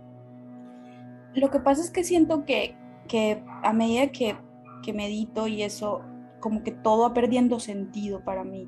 Cualquier cosa, hasta comer o algún tipo de enseñanza o lo que sea. Pero la enseñanza verdadera, si el ego te hace creer que ya no tiene importancia la enseñanza verdadera, lo que está precisamente haciendo es jugar su mejor carta. Porque solo la enseñanza verdadera te va a estar impulsando constantemente a lo más importante de la enseñanza verdadera, que es la práctica. Decir, la práctica forma parte de la enseñanza. Y la parte, digamos, de lectura o de reflexión profunda de la enseñanza, si es verdadera esa enseñanza, te está invitando a que cada vez te gires más hacia lo que realmente eres y abandones cualquier atención de cualquier otra cosa. Pero como te decía al principio, no caer en la tentación de considerar de que la enseñanza ya no me hace falta antes de tiempo.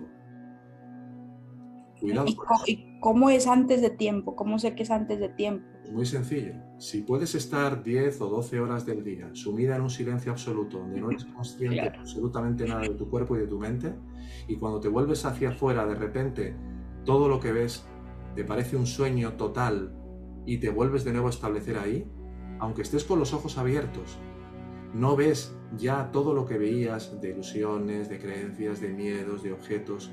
Tu atención está tan clavada en ti mismo. No percibes apenas nada que te atraiga, ni que desees, ni que temas, ni nada de nada. Entonces, si eso ocurre la mayor parte de tu día, es que realmente la enseñanza ha hecho ya todo lo que tenía que hacer por ti. Y aun a pesar de eso, Sadhuon, este discípulo directo de Ramana, decía, en cualquier momento puede volver a surgir la sensación de ser este yo mientras el ego no haya muerto. Hasta el último instante el ángel de la muerte presenta una batalla absolutamente crucial. Por lo cual tener a mano en cualquier verso, ya en esos últimos fases, puede ser un detonador final también. Muchas gracias. Sí. Gracias por tu pregunta, Cristina. Y la siguiente mano es de Ana eh, H. Eh, no sé si es Hernández o Huescar o...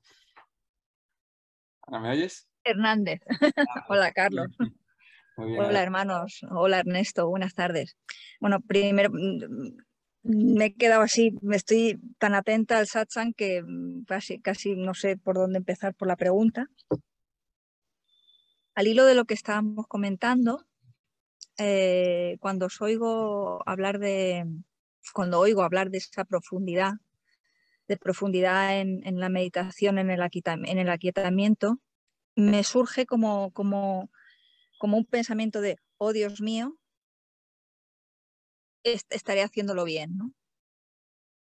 Eh, tengo muy presente, sobre todo hace un par de semanas, lo que dice Ernesto de, da igual, da igual las veces que tropieces, da igual que, te, que logres que, que haya mm, parón de mente o no, exponerse, ¿no? Y, y, he visto que es verdad, porque, bueno, ahora como es agosto hay, menos faena. Y, es verdad que cuanto más me pongo, y me ha pasado hace algunos días que en una de estas, a, mediodía, antes de comer, me, he puesto, pues no, no fueron ni 10 minutos, ¿no? Y de pronto fue ponerme y, y totalmente, ¿no? Totalmente en ese, en, ese silencio que yo percibo, percibo, siento vivo, como una bienaventuranza. Quizás la, la, la, faceta de Ananda me, me llega más. Entonces, la pregunta es la siguiente. Eh, esta mañana cuando me he preguntado a mí misma, a ver qué pregunto, qué puedo preguntar, claro. Y la pregunta básicamente es, ¿estoy haciendo, mm, estoy errando? Mm, ¿Lo estoy haciendo medio bien? ¿Me estoy equivocando? Estoy por...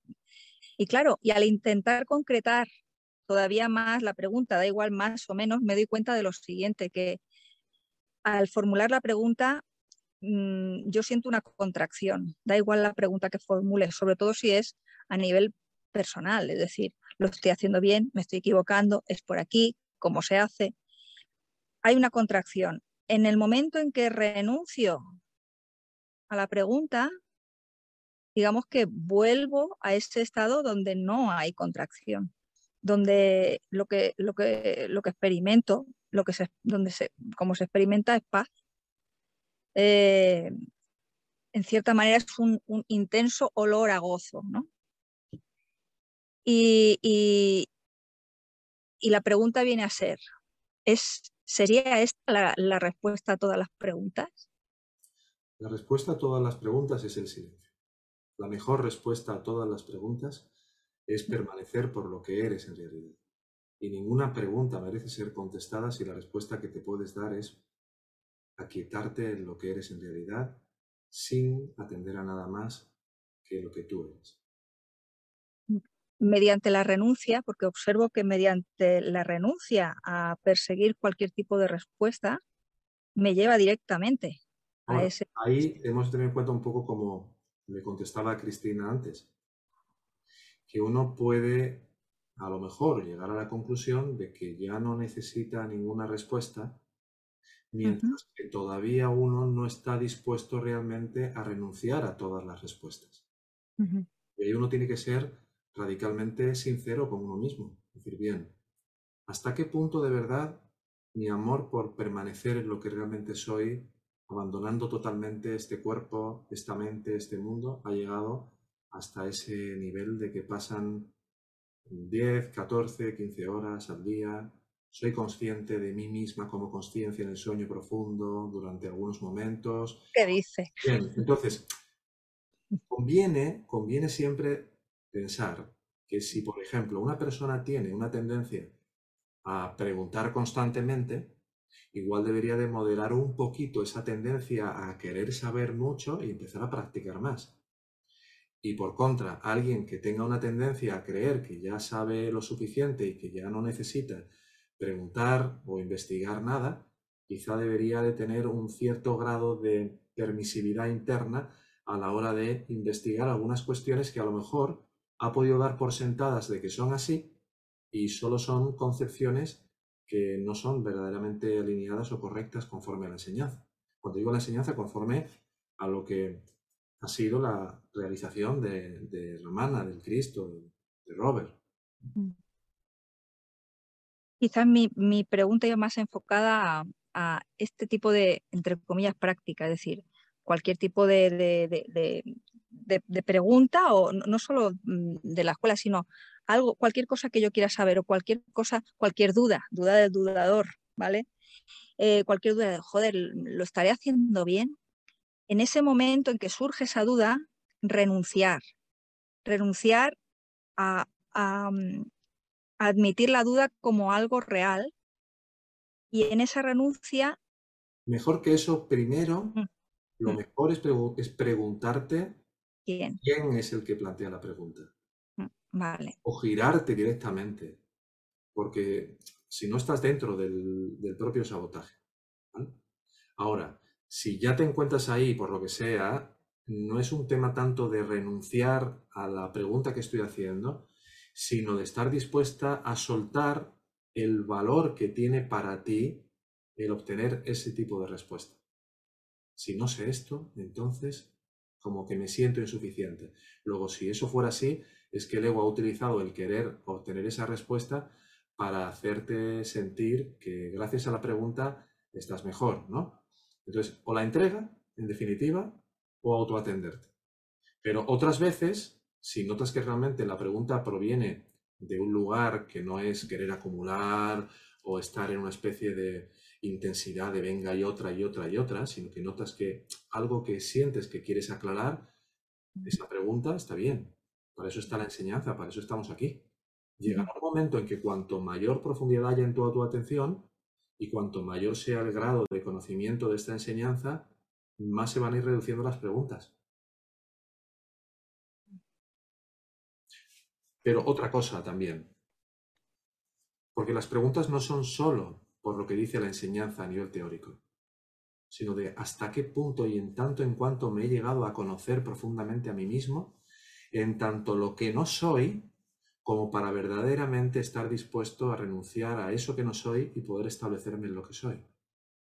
El discernimiento que se va obteniendo, por ejemplo, en el grupo experiencial de la escuela, te va haciendo ver capas y capas de una oscuridad que juega a la contra de tu autopermanencia en el ser y que en la medida que se van develando todas esas capas de ilusiones, de apegos, de miedos, también se van reduciendo las preguntas de otra índole.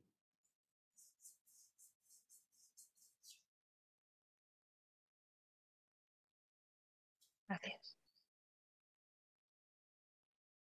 Gracias por la pregunta, Ana. Y la siguiente mano es de Valentina. Creo que... Eh, bueno, ha habido otro... Ha habido, hay otro parece, que se han reestructurado de nuevo las preguntas. No sé si hoy... Los, los, turnos, ¿no? Las... Turnos, exactamente. Parece que se barajan como si hubiera un... la mano de Vagabán, que está La mano de Vagabán ahí barajando, ¿no? Entonces, bueno, eh, yo lo he visto antes el de, el de Valentina hasta el de Walter. No sé si seguir con Valentina o Walter. Eh, Valentina, venga, ya que estaba, yo te he visto allí antes. Hola, sí. Vamos a pasar después a Walter, vamos a poner el nuevo turno. VW. Subí la mano, bajé la mano y la volví a subir. Este, ¿cómo están todos? Hola. Eh, bueno, mi pregunta.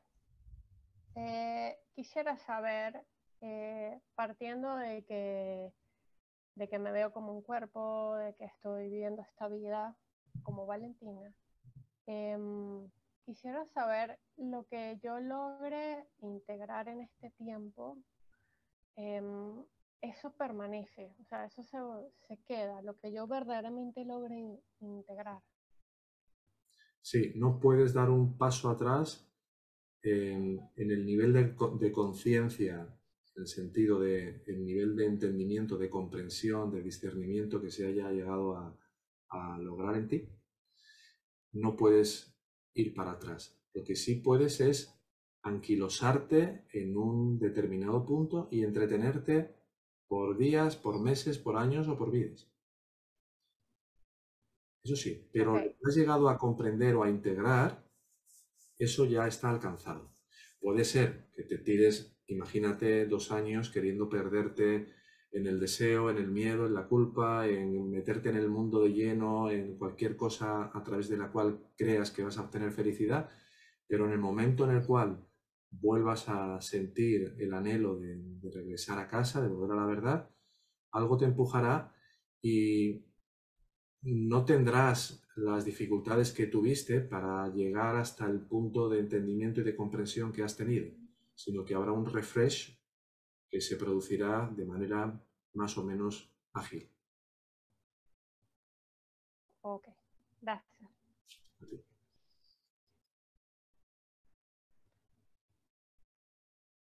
Ahora Walter. Ahora Walter, sí. Walter, eh, ¿me oyes? Hola, ¿qué tal? ¿Me escuchan? Sí. Bueno, hola Ernesto. Hola, hermano, ¿cómo estás? ¿Todo bien? Hola, ¿qué tal? Eh, bien, muy bien. Ahora, bueno, escuchando, así a veces se me van respondiendo algunas preguntas.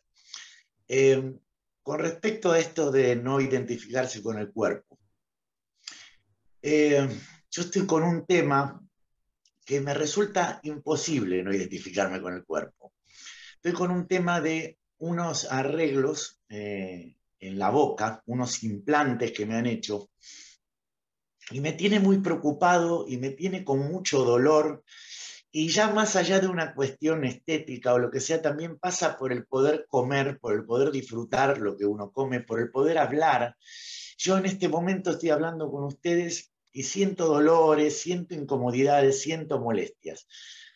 ¿Cómo se hace para poder abstraerse de esto?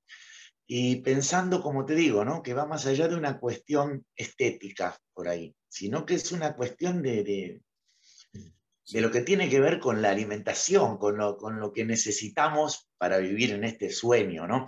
Vos recién decías eh, acerca del sueño, que parece muy real, pero es un sueño. Pero igualmente se lo puede pasar muy mal en ese sueño. ¿Viste esos que te despertás y dices, menos mal que me desperté? Bueno, yo puedo entender que esto es un sueño, pero esto me tiene muy mal a mí en este momento. ¿Cómo puedo abstraerme yo de esto? ¿Se, me explico? perfectamente, perfectamente. Bien. El ego normalmente cuando viene algún tipo de fase eh, de enfermedad o de dolores corporales o de cualquier tipo, ¿no? O por ejemplo, tú que pasaste por una situación a nivel de pareja muy difícil cuando empezaste en la escuela, lo recuerdo perfectamente, son fases en las que el ego emite toda una serie de mensajes destructivos, como si fueran em, auténticos, em, auténticas bombas atómicas a nivel del cuerpo energético, de, la mente, con muchos pensamientos, donde no, puedes apenas retirar la atención del cuerpo porque estás con dolores o con afección o lo que sea. Entonces, el ego llega a una especie de dictamen o de sentencia muy firme, que es que lo que estás viviendo se ha convertido en un impedimento y en un problema para tu trabajo interno, para tu práctica de la autoindagación, para tu propio proceso espiritual. Ese es el dictamen que el ego emite. ¿Sabes por qué? Porque el ego no te va a contar, como nos dice Robert, de que lo que estás viviendo es una bendición disfrazada verdaderamente para acelerar tu proceso si realmente decides resignificar el enfoque que has adoptado y tomado como válido y del cual no te has querido apear, hasta a lo mejor un momento en el cual quieras reconsiderarlo todo. Entonces, ¿qué ocurre?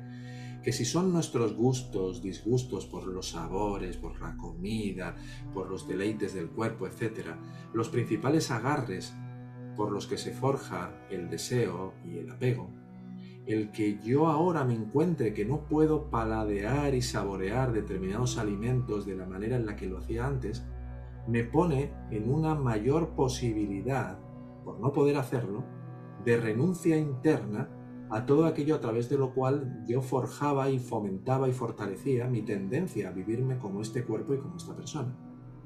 Ahora bien, dirás, vale, eso está muy bien, pero es que cuando trato de permanecer en silencio y permanecer en mí, la atención se me dispara automáticamente a la boca. Cuando empieza la molestia, el dolor, se me dispara ahí. Bien. Eso, por el propio dolor y sabiendo que permanecer en lo que tú eres en realidad es la única manera de liberarte para siempre de cualquier forma de dolor físico, todo lo demás son paños calientes aquí, todo lo demás aquí son paños calientes, lo que haré es intensificar tu práctica al nivel de lograr un mayor grado de centramiento de tu atención, por lo menos al principio, en la respiración.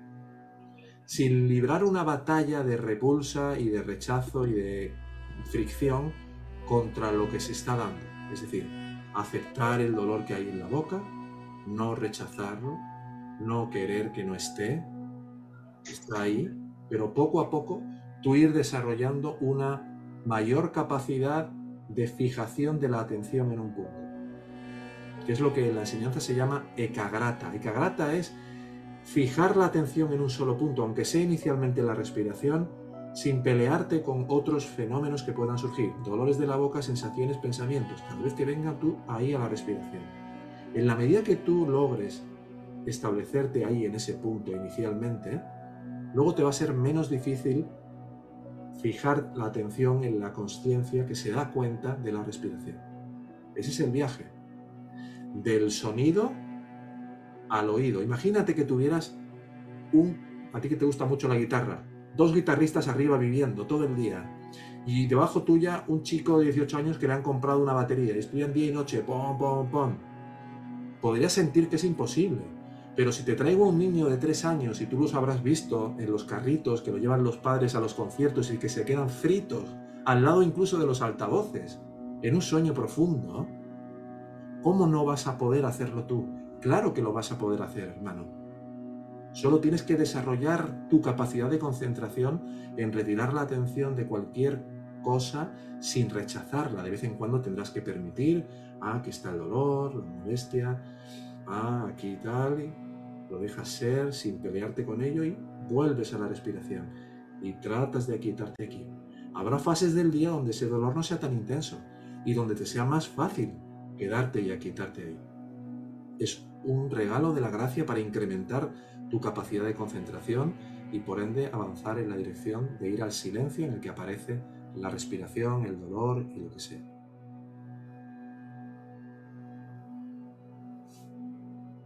Tienes el micro silenciado, hermano. A ver, a ver, ahora sí, ¿no? Sí. Bueno, bueno, eso ya está. Eh, y una cuestión más, y ya termino. Te agradezco por la respuesta esta. Tengo una duda grande, escuché incluso a Robert Adams hablar del tema, con respecto al comer carne. ¿Hay alguna opinión acerca de eso que vos me puedas dar? Yo hace un par de años que estuve siendo vegetariano, pero a veces tengo mis recaídas con algún alimento que tenga animales. ¿Qué, ¿Qué, me puedes decir acerca de eso? Bueno, en esta enseñanza no hay una, una, un dogma, una norma que se tenga que cumplir. No hay, no, si, quieres ser advaita tienes que dejar de tener relaciones sexuales. Si quieres ser advaita no puedes comer carne. Si quieres, no hay nada así. Lo que sí se recomienda en general eh, para aquellas personas que se inician en este camino es ver que en la medida que tú comes carne, ¿qué es lo que realmente está sucediendo?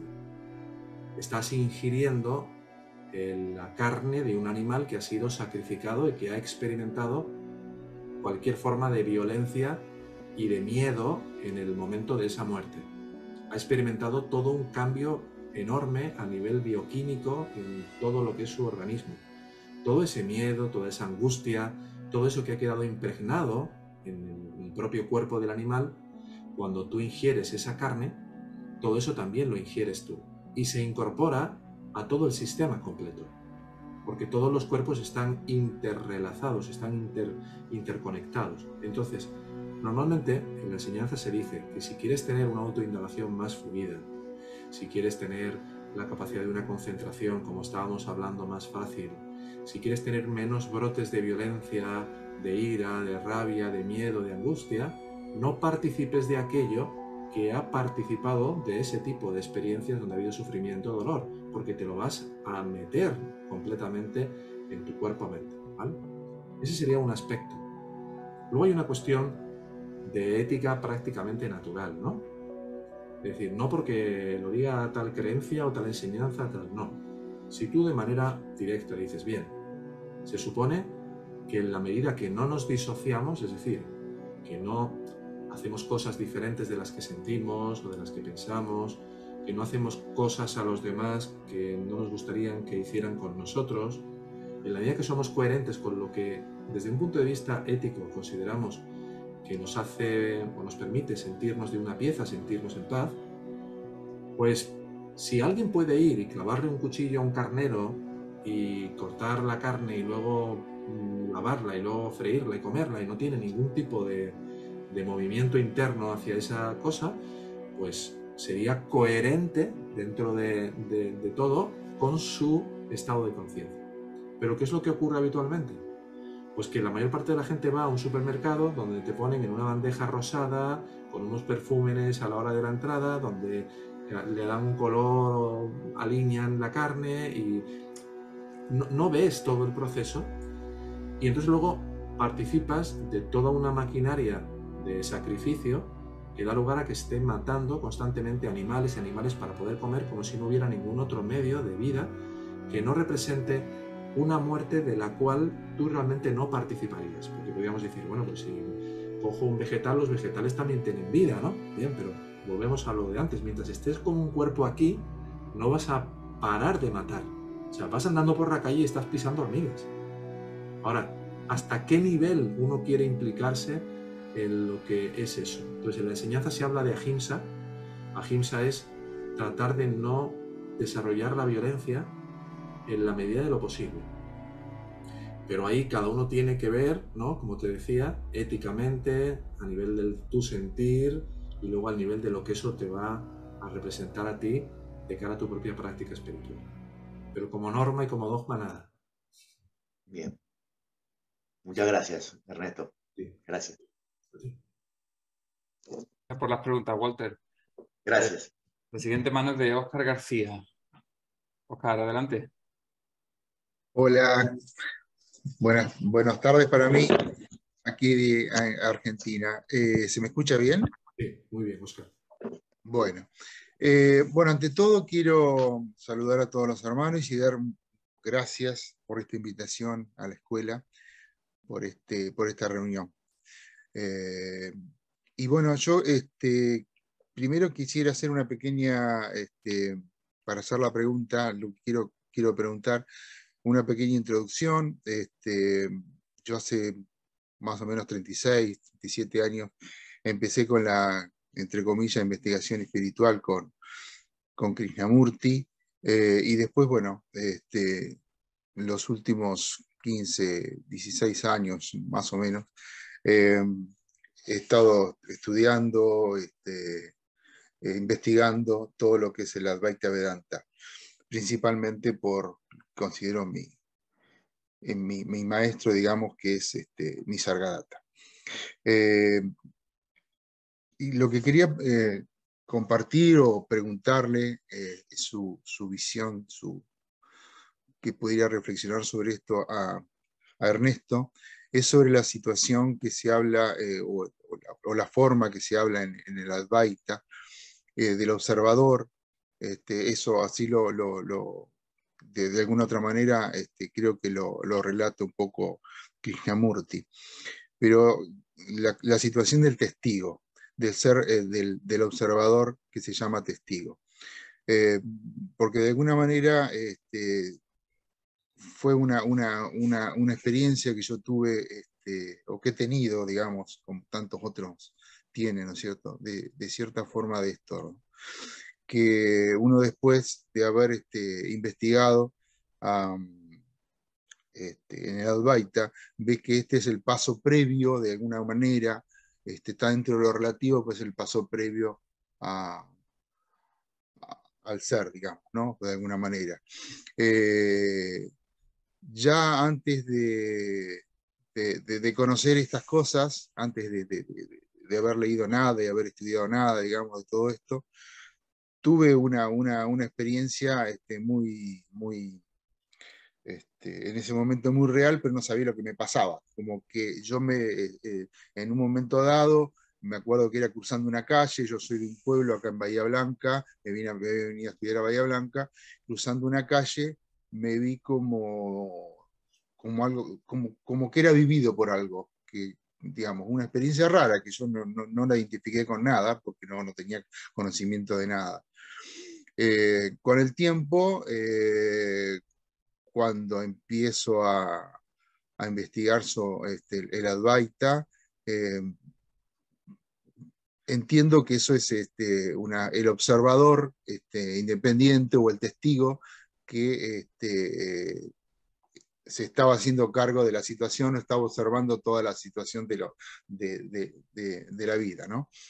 Y muchísimos años después de haber pasado esto, ya habiendo este, investigado varios años, este, eh, digamos, el Advaita, eh, así como me pasó ahí, me pasó inesperadamente, espontáneamente, una situación que ahí la logré comprender después, pero que fue muchísimo más extensa.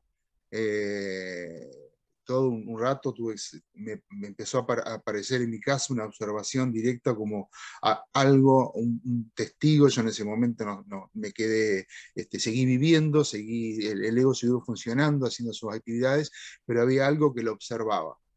Había algo que lo observaba.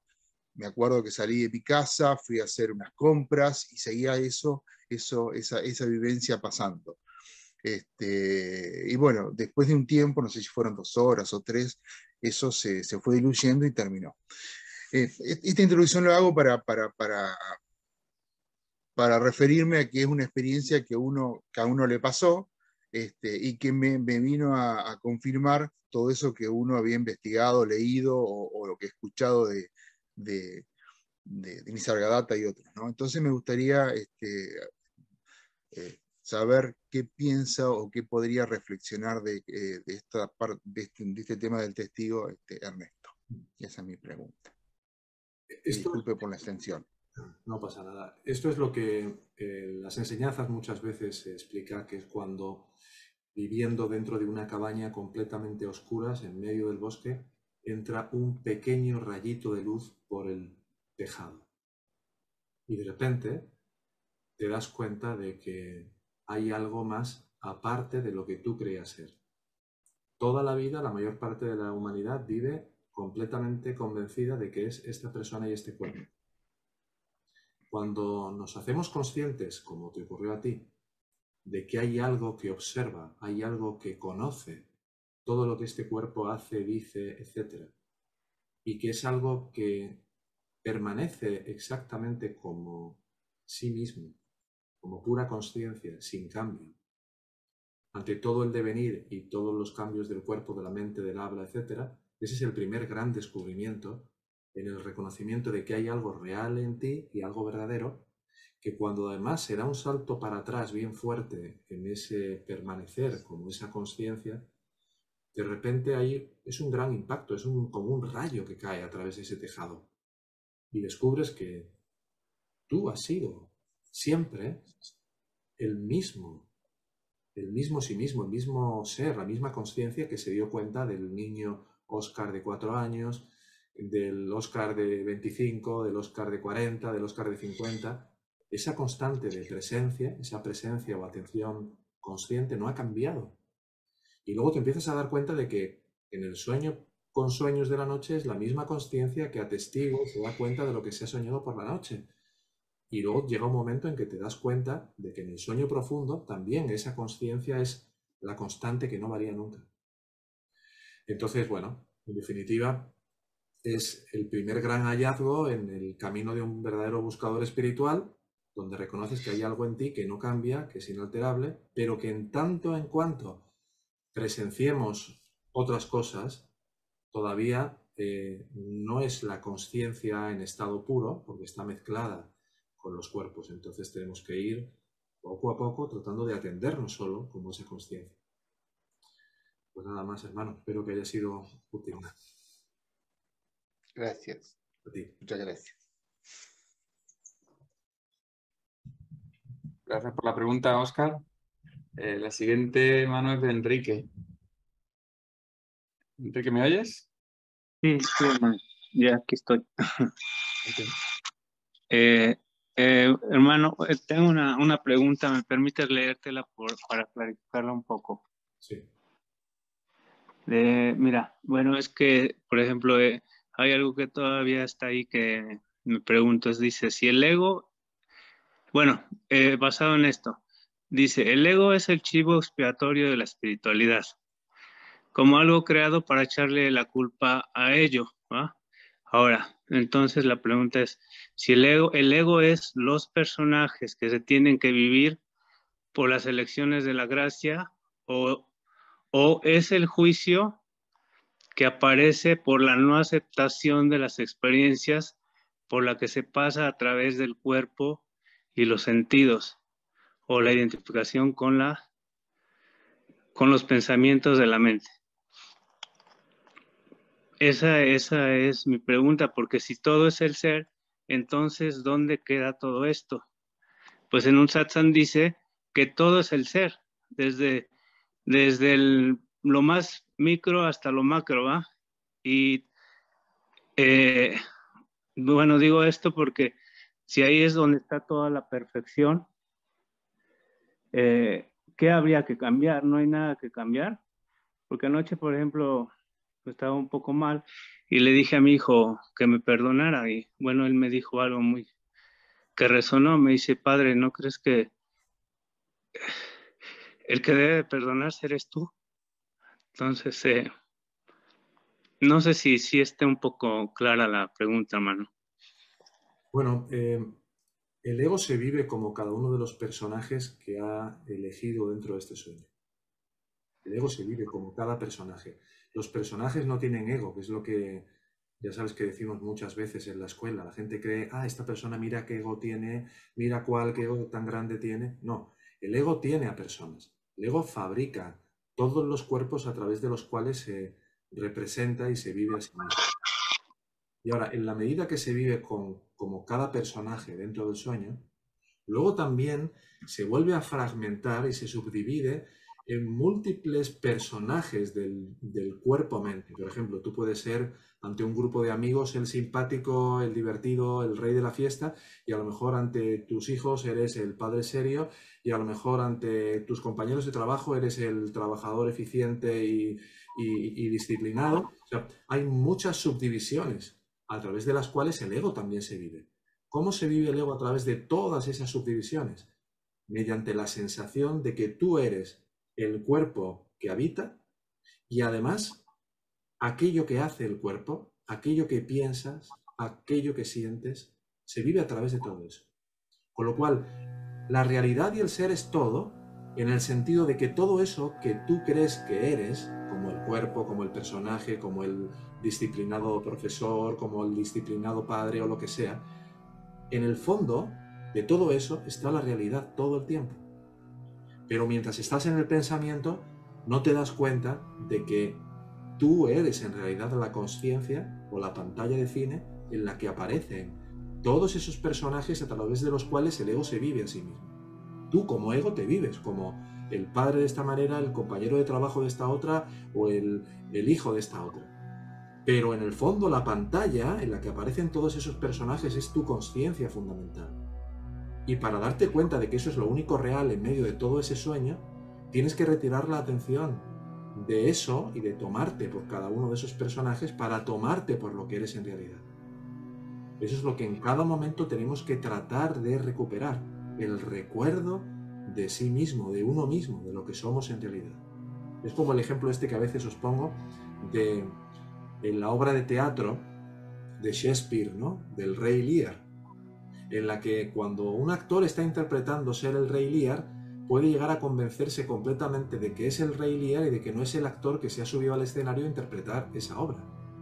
Cuando tú de repente, en medio de la obra que estás interpretando como el rey Lear, te acuerdas de que eres Mariano, el actor que tiene una familia y que está solo ahí llevando a cabo ese papel y que dentro de media hora te irás a cenar, de repente te puedes desimplicar de esa obra o incluso seguir llevando a cabo ese papel sin creértelo a pies juntillas y estando totalmente identificado como estabas hasta ese instante.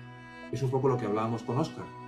Cuando tú recuperas tu posición en tanto que conciencia y te atiendes como el silencio interno que es consciente de tus manos moviéndose, de tu cuerpo hablando, de tus amigos hablando contigo, recuperas tu verdadera dignidad, tu verdadera posición real.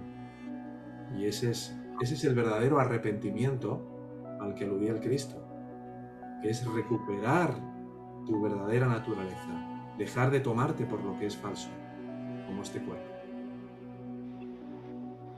Entonces, o sea, habría que permitir, bueno, como dicen luego, no es, es lo que es, o sea, tengo que vivir esas, o, o más bien pasar por determinadas experiencias simplemente tengo que observar las que simplemente están sucediendo sin identificarme con ellas. Siempre que puedas intenta ver quién las está viviendo. Porque tú asumes que tú eres Enrique que estás viviendo una conversación con tu hijo. Pero esa es una asunción mental.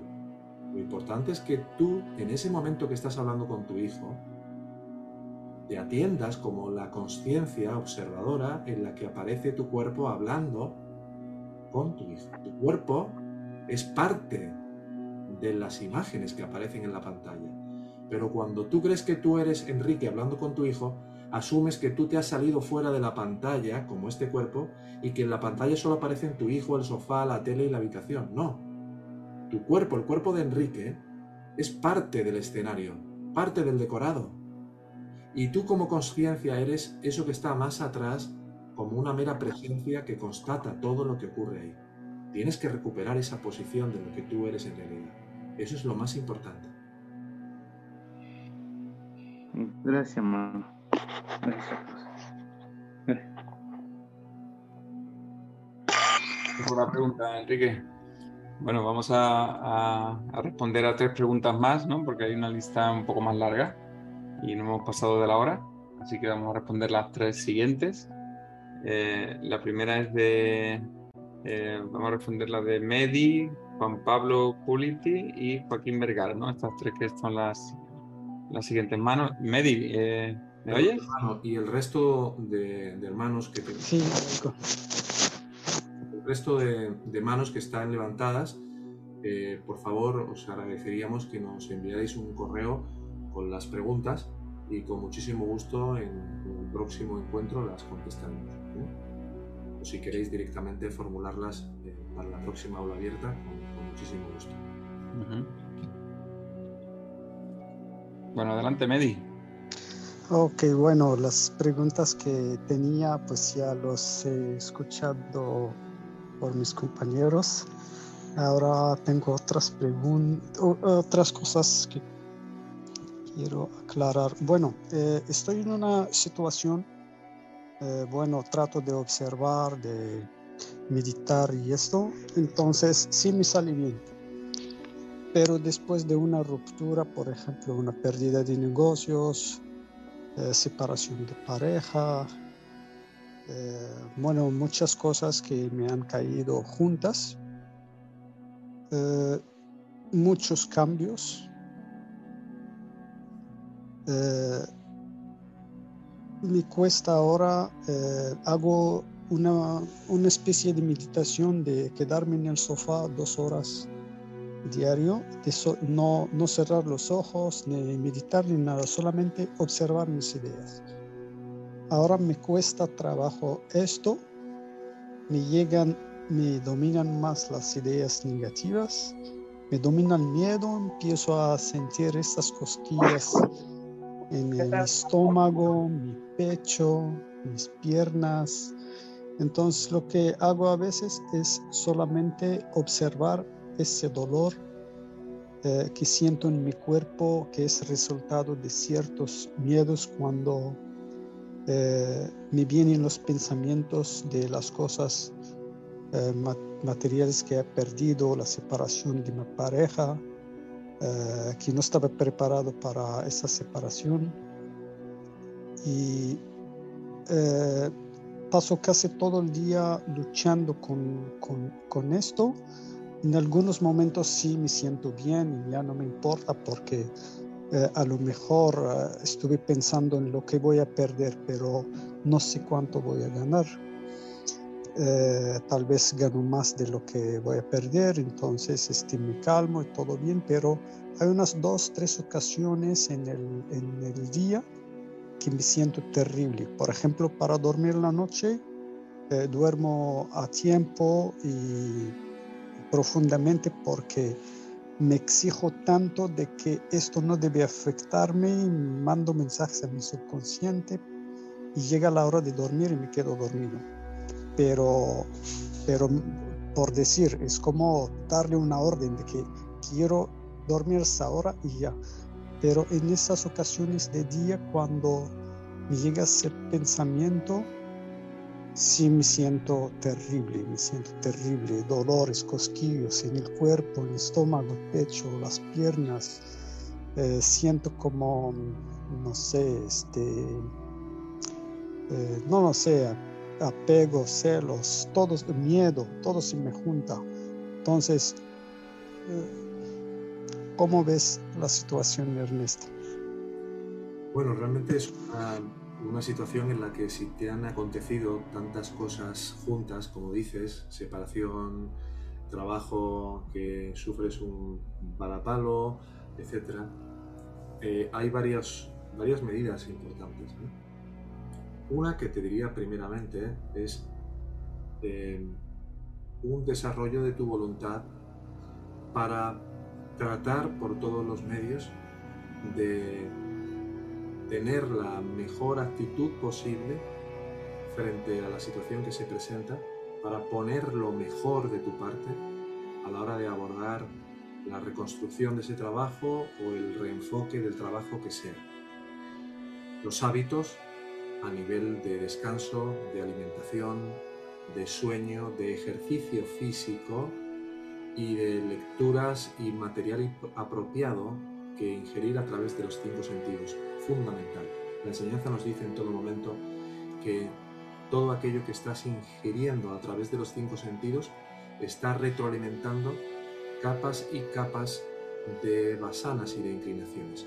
si te acuestas por la noche viendo películas con violencia, descansas mal, no haces ejercicio, fumas, todo ese tipo de cosas van a reducir enormemente tu nivel de energía y van a incrementar el grado de potenciación de los britis o los pensamientos que traen tensión, miedo, angustia, inseguridad, etc.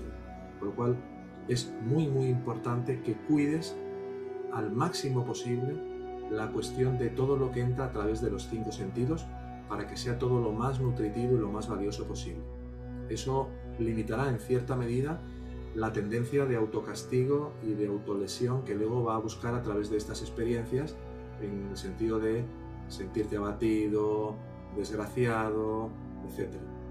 Por otro lado, em, aparte de estos puntos muy prácticos al nivel de la forma, a nivel de lo que es la sadhana y la práctica, decirte que intentes lograr un cierto aquietamiento de tu mente, focalizando, como le decía a este otro hermano, la atención en un solo punto, en la respiración, por ejemplo, y luego trata de hacerte consciente del silencio en el cual aparece y desaparece la respiración. En esta enseñanza se nos dice que tratemos en la medida de lo posible de no darle atención a la mente. No por una cuestión de huida, ni de escapar, ni de miedo, no. Porque el que está mirando el contenido de todos los pensamientos que aparecen es el ego. Porque la conciencia está mezclada con el cuerpo mental, con el cuerpo intelectual, y mientras estás mirando todo eso, si estás atravesando por una fase especialmente negativa, de tristeza, de abatimiento, la forma de interpretar que vas a tener de ese tipo de situaciones, de ese tipo de pensamientos, lo que va a hacer es recargarle las baterías a ese tipo de frecuencia. Por lo cual te diría que solo mires a la mente cuando realmente no puedas permanecer en un estado o de autoatención, donde solo te hagas consciente de tu silencio interno, o no puedas permanecer observando el fluir, por ejemplo, de la respiración, la inhalación y la exhalación de forma natural. Entonces sí, puedes mirar al pensamiento con una vocación de no querer reaccionar a lo que sea que diga la mente y tratando de tener una posición recta, de alerta y con la mejor actitud posible. Eso es lo que me viene decirte, hermano. Espero que, Sí, de hecho, eh, de hecho estoy consciente de esto. De hecho, o sea, aunque lo perdí todo, literal, literal, porque estaba a un nivel de vida muy bueno, elevado, y, estoy ahora, en, por decir, en el cero, unos 10 metros más abajo. Pero para mí es levantarme cada día, es, eh, o sea sigo con mi disciplina de a las 5 de la mañana que tengo que estar despierto. Hago ejercicio por la mañana primera hora y por las 6 de la tarde. Como bien, eh, tomo bastante agua, eh, leo mi hora diaria, eh, escucho, a veces escucho hasta cinco podcasts, escuché todos tus, eh, de hecho, tus videos de Camino al Despertar 2 y los repito, los repito. repito, por ejemplo, salgo a caminar en la naturaleza, diciendo con unas, unas reprogramación mental, afirmaciones, todo eso lo, lo, hago, lo que me mantiene estoy consciente de que eh, esto sí me está revelando ciertas emociones que no me gustan, que son eh, arraigadas en mi interior, que no he sanado todavía, pero no los identifico bien. O sea, tengo esa creencia de que hay algo que todavía no he sanado, es lo que, porque hago muchas cosas para mantenerme de pie. No me importa cuando ya estoy por decir ya no puedo más, pues contemplo la muerte. Entonces... Hay, hay, algo también, Medi, que explicábamos en una clase recientemente, y es que todas las emociones negativas, imagínatelas como si fueran los frutos de un árbol en todas las, las ramas, ¿vale? El miedo, la ira, la vergüenza, el deseo, todo eso. Todas esas emociones negativas se mantienen en pie en base a la culpa, que es el tronco del árbol. La tendencia a querer sentirnos culpables por haber dejado de hacer cosas, por no haber eh, hecho tal cosa con la relación, porque no fui de esta manera o no fui de la otra, porque en el trabajo no estuve atento a esto, no estuve atento a lo otro. Esa culpa va a tratar constantemente de mantener esas emociones negativas en pie. Pero luego hay dos raíces muy importantes aquí. La primera raíz tiene que ver con la justificación. La tendencia a justificar esas emociones negativas que estás sintiendo en base a algo que no tiene que ver contigo. Alguien me ha hecho, eh, mi pareja me dejó, eh, el socio no me ayudó en el trabajo. Mientras estemos justificando o buscando justificar esas emociones que sentimos como causadas por alguien diferente de mí, de este yo, de este ego, no vamos más que a perpetuarlo todo. Aunque yo me ponga cintas de reafirmación positiva y de decretos de Connie Méndez y de Saint Germain y de eh, Devil Neville y de todo, todo lo que quiera poner de la mente, no voy a conseguir realmente parar este flujo, se va a mantener activo. Lo importante para dejar de buscar justificar eso que yo siento como algo que me ocurre por cosas externas es parar el juicio. Tenemos que parar de juzgar las situaciones, aprender a dejar de sacar conclusiones sobre lo que estamos experimentando. Esto es fundamental para detener el proceso. Si tú tienes una tendencia a interpretar algo y estás ahí sentado en tu sofá dos horas viendo tus interpretaciones, no lo paras. Se trata de parar ese proceso. ¿Cómo lo paras? Dejando de juzgar. ¿Cómo dejas de juzgar? retirando tu atención del nivel del pensamiento y llevándolo a la respiración. Y de la respiración al silencio en el cual la respiración acontece. Eso por una parte. La otra raíz es la de la identificación. Cuando tú te tomas personal todo lo que estás pensando, cuando cada cosa que viene a tu mente te la tomas como que tú eres la, la persona que lo padece o la que lo sufre, estás entrando en un nivel de identificación que te hace meterte de nuevo en la vorágine de todas esas emociones negativas. ¿Cuál es la solución para dejar de identificarte? Desidentificarte. ¿Cómo te desidentificas? Viendo quién es el yo que cree que está pasando por todo eso y que cree que tiene esa desgracia o esa dificultad o ese problema. Y cuando te atiendes a ti mismo como conciencia, ese yo, aunque sea por un instante, desaparece. Cuanto más lo hagas, menos tendencia estarás, tendrás a estar al nivel del pensamiento dándole vuelta y cuerda y cuerda a la misma cosa. Muy bien, hermano, vamos a darle paso al resto. Espero que haya sido útil esta respuesta para ti. Sí, bastante útil, Ernesto. Muchas gracias. A ti. Muy bien, gracias por la pregunta, Meli. Y vamos con la siguiente de Juan Pablo Politi. Adelante, Juan Pablo. Hola, Muchas gracias por atenderme, hermanos. Eh, es la primera intervención que tengo en este lugar y es gracias a un amigo que me, invitó y ha sido un oasis de, paz y, alegría. ¿eh? Entonces, no quiero ocupar mucho tiempo porque posiblemente sea más útil para otras personas, otras cosas, pero me voy a, voy a remitir a algo esencial que me está picoteando en mi conciencia profunda desde hace tiempo, que es la necesidad de acceder a las enseñanzas en la lengua original del sánscrito. Entonces, eh, lo dejé eso como un, como un capricho del ego que estaba ahí, pero ya llevo varios meses con eso que sigue, sigue ahí. Y como soy una persona muy intuitiva en cuanto a la enseñanza y bastante perezosa en cuanto al estudio, pues digo, no, quizás es una tarea que, me, que me está encomendando mi verdadero yo, mi verdadera ser.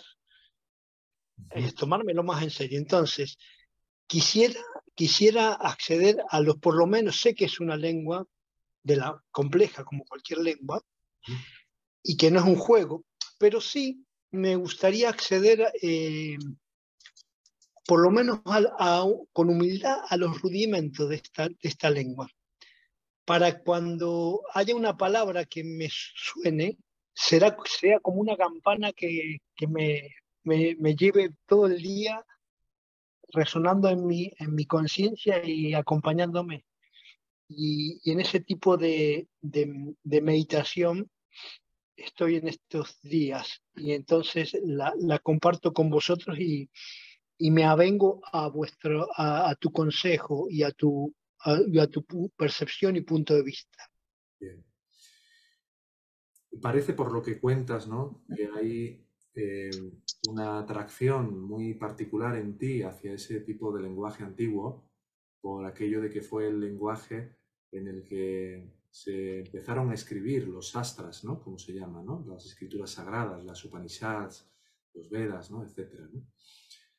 Eh, te diría que si sientes esa inclinación no tienes por qué obviarla a pesar de la resistencia que pueda darse de que no soy tan disciplinado, el miedo a que no vaya a continuar, puedes empezar con, con pequeños mantras, por ejemplo, eh, puedes ir escogiendo, eh, por ejemplo, lecturas como el Mandukya Upanishad u otros Upanishad que te resulten interesantes. Ahora, como me has pedido eh, mi percepción, te diría que mm, al final lo importante, lo verdaderamente trascendental, sin que dejes de darle ese gusto, a, tu interés, ¿no? Es ver que lo que en el fondo estamos buscando es cuál es el meollo del asunto. O sea, lo que buscamos es cuál es esa palabra verdadera, realmente verdadera, que no haya sido distorsionada, que no haya sido de alguna manera mmm, transformada por el paso de las traducciones con el tiempo, ¿no? Y que hayan podido finalmente no darme esa verdad que creo que sí voy a encontrar a lo mejor en un lenguaje antiguo que haya mantenido esa esencia de una manera pura. ¿no? En el fondo lo que queremos es la verdad y el meollo del corazón. en, en, esta escuela eh, transmitimos las enseñanzas de Ramana Maharshi y de Robert Adams. Como ñanis o como seres realizados, lo que hacen es condensar todo lo que cabría en cientos de piscinas de los libros antiguos en una condensación perfecta de la esencia viva de lo que realmente necesitamos. Y por ejemplo, en cuanto a las palabras de, Ramana Maharshi de Bhagavan, que hace una revisión y una actualización absolutamente tremenda de lo que dijo Shankara o Gaudapada y, todo el, el Advaita tradicional te diría que incluso llevándolo un poco más allá de lo que hasta ese momento se había llegado a transmitir por su realización final de, de Sahaya Shamadhi, de liberación total, es que en, en, la escuela tenemos un hermano muy querido que se llama Michael James, que estuvo con, con que fue un devoto directo de Ramana, y que junto con Sadhuon llevó a cabo la titánica tarea de traducir del tamil al inglés todas las enseñanzas que el propio Ramana le dictó a Sadhuon directamente. Cuando Sadhuon hizo la traducción del tamil al inglés con Michael, antes de eso, Ramana había supervisado todo lo que iba escribiendo Sadhuon de su puño y letra desde los propios labios de Bhagavan de Ramana. Y cuando Michael lo tradujo del tamil al inglés, Sadhuon supervisó estrecha y minuciosamente cada palabra. Luego, esas enseñanzas que estudiamos en esta escuela han mantenido y mantienen de manera total la esencia pura. Estamos, de hecho, traduciéndolas al español en colaboración con Michael James también, para asegurarnos de que, como él fue el que lo tradujo al inglés del tamil con Sadhon, se mantengan también en español totalmente esa pureza. Te diría que satisfagas tu, deseo de estudiar el sánscrito, de leerlo de la manera que quieras, pero que sepas que también a través de, de la escuela cuentas con esa posibilidad y de hecho están todos estos libros están eh, traducidos en, en, internet. No tienes más que ponernos un correo electrónico y con mucho gusto te mandaríamos eh, el enlace para que te lo puedas descargar o los propios libros.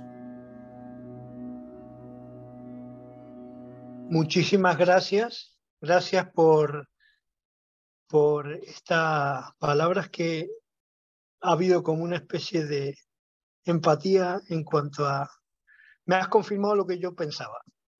Y entonces eso, pero necesitaba la confirmación exterior, mi ego lo necesitaba, que desde fuera me lo, me lo dijera. y bueno, es la, la, función de esta hermandad. Así que bueno, muchísimas gracias y e, efectivamente pondré un correo para pedir esos libros y, y me pondré a estudiar, que es importante. Muy bien. Muchísimas gracias. Gracias por todo. Me quedo escuchando. Muy bien, gracias Juan Pablo por, por tu pregunta. La, vamos con la última pregunta que es de Joaquín Vergara. Joaquín, ¿me oyes? Hola, eh, sí, ¿me escuchan? Sí. Adelante. hola, hola a todos, hola Ernesto. Eh, bueno, yo quería realizar dos preguntas. La primera es sobre el no reaccionar, ya que vi un video de Yo soy tú mismo acerca del no reaccionar. Muchas veces eh, en situaciones donde se desafía mi ego, para ser sincero, donde yo siento que se me desafía a mí mismo, eh, voy hacia adentro y trato de no reaccionar y de no identificarme con la ofensa, por decirlo así. Y en el momento logro aquietar, pero el ego vuelve después, ya sea días después, o en la noche, o semanas, empieza como a, eh, a reprocharme, ¿por qué? O mi mente, mejor dicho, mi mente me empieza a reprochar, ¿por qué no reaccionaste? ¿Por qué no hiciste? ¿Por qué no respondiste? Y yo quiero saber cómo puedo eliminar ese, ese sentimiento, no sé si es culpa o, o ese reproche. Habría que conocer, eh, Joaquín, el, caso en particular y todas las circunstancias de esa situación, pero espero que la, respuesta eh, te sirva, ¿no? Voy a intentar hacerla un poco eh, más amplia. Por una parte, en la enseñanza se nos habla de no reaccionar, pero es verdad que hay situaciones en las que no podemos evitar reaccionar. A veces la mejor forma de no reacción es no darle al ego el alimento que quiere, en el sentido de caer en la tentación de creer que la ofensa proviene de afuera, no que mi propia creencia en que puedo ser atacado le termina dando forma, incluso a nivel de la propia experiencia, a lo que esa persona está diciendo o cómo se está comportando hacia mí. Es decir, tú ves a alguien, por ejemplo, insultándote y tú puedes llegar a creer, y es lo que cree la mayor parte de la humanidad, que esa persona insultándote delante tuya no tiene nada que ver contigo. Cuando sabemos por la enseñanza de que todo lo que acontece le está dando forma a lo que tú crees acerca de ti y a todo lo que piensas que puede llegar a ocurrirte. Termina cristalizando al nivel de la experiencia también. Luego lo importante aquí es ver que si yo asumo la responsabilidad total por aquello que estoy viendo, en lugar de querer seguir confirmando de que hay un ofensor allá afuera, lo que me haré es cargo completamente de eso que estoy queriendo ver y que estoy queriendo confirmar a través de la experiencia. Y ante eso puedo o no reaccionar porque me hago plenamente responsable de lo que estoy queriendo interpretar y de lo que estoy queriendo ver ahí para sentirme atacado, si es lo que estoy buscando de manera inconsciente, sentirme atacado, sentirme abusado, sentirme rechazado, lo que sea que esté queriendo este ego que a través de este cuerpo se experimente, o bien puedo dar una respuesta a esa situación que a lo mejor no me he planteado, a lo mejor no te has planteado poner un límite Aparentemente se lo pones a esa persona, pero internamente te lo pones a ti. Por ejemplo, si alguien habla a gritos contigo o con una actitud violenta, tú puedes al nivel de la forma poner un límite y decir, oye, no me gustaría y no tengo ningún interés en comunicarme de esta manera. Y te levantas de ese sitio y te vas. Por ejemplo, si ves que la persona no lo respeta. Incluso a partir de ese límite podrías poner una consecuencia, es decir, le transmites a esa persona que no quieres comunicarte de una manera violenta y si no lo entiende y lo volviera a hacer otra vez, la consecuencia podría ser no volver a quedar con esa persona hasta que no revise y reconsidere la manera de comunicarse contigo. Ahora, hay ocasiones en las que también te tienes que dar cuenta de que internamente tú tienes que darte cuenta de que eso que estás viendo ahí es el resultado de tu proyección. Robert Adams nos dice, y la enseñanza en general, de que todo lo que percibimos en este mundo es una proyección de nuestra propia mente. No de la mente particular de Joaquín, del personaje Joaquín, sino de la mente ego. La mente ego está proyectando a través también de tus inclinaciones que le dan forma a lo que estás experimentando. Entonces, si tú tienes una inclinación, imagínate a sentirte eh, cuestionado, atacado, eh, confrontado, esa inclinación no puede sino que tomar forma al nivel de alguien que aparece como un testigo de eso que tú temes o de eso que tú crees acerca de ti. ¿Para qué? Para darte la oportunidad, porque esto está comandado a un nivel superior, darte la oportunidad de no reaccionar a ello, para no reafirmar y reforzar en ti que tú eres alguien que puede ser víctima de un abuso o de un desprecio. O bien para que des una respuesta diferente. En la medida que tú no reaccionas a ese tipo de pensamiento, ese pensamiento pierde fuerza. Pero tienes que atenderte a ti mismo como conciencia, si no estarás dentro todavía de la gravitación de ser una persona y un personaje y tarde o temprano volverá a reproducirse la misma, el mismo patrón. ¿Es esto? Sí. Gracias. Eh, la segunda pregunta. Eh, he escuchado mucho sobre la abundancia en las prácticas espirituales y sobre la riqueza o, el llamado, la, la llamada ley de asunción. Y yo quería saber si enfocarnos en estas cosas nos aleja o nos acerca de conocernos a nosotros mismos, de, conocer a nuestro ser. Todas las líneas de positivismo, nueva era, New Age, ya sean de, de cualquiera de estos autores, asientan la abundancia en un tipo de pensamiento o en una actitud o en una mentalidad.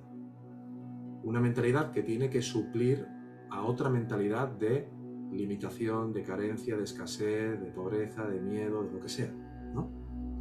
Pero ¿cuál es la verdadera conexión con la verdadera fuente de abundancia? Es la conexión con lo que tú eres en realidad.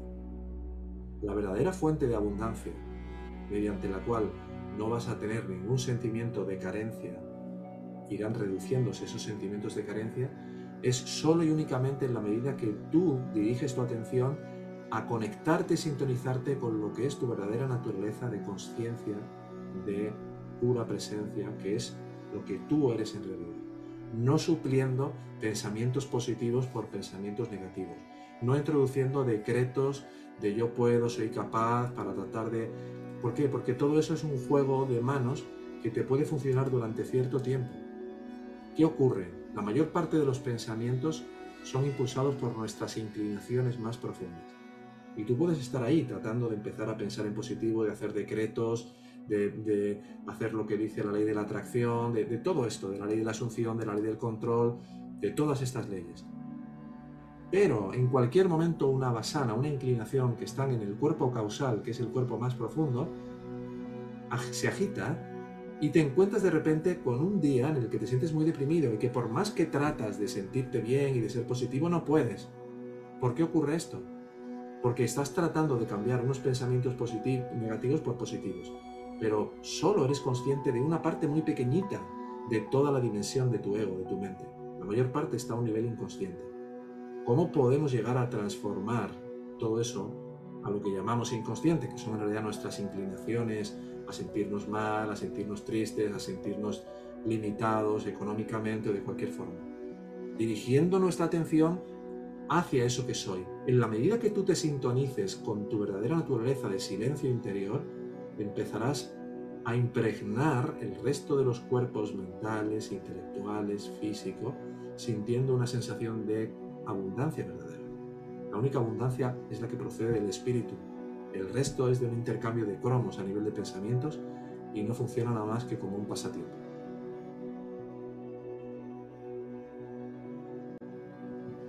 Muchas gracias, Ernesto. gracias por tu pregunta, Joaquín. Te doy una mano ahí al lado, hermano, no sé si quieres pasarlo. Respondemos rápido y... a ver si Claudia quiere eh, eh, hacer la pregunta. No sé si me oye, Claudia.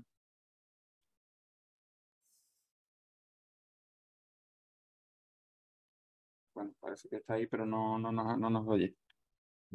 Ahora, ahora. Venga, adelante. No sé que estabas ahí. adelante. Sí.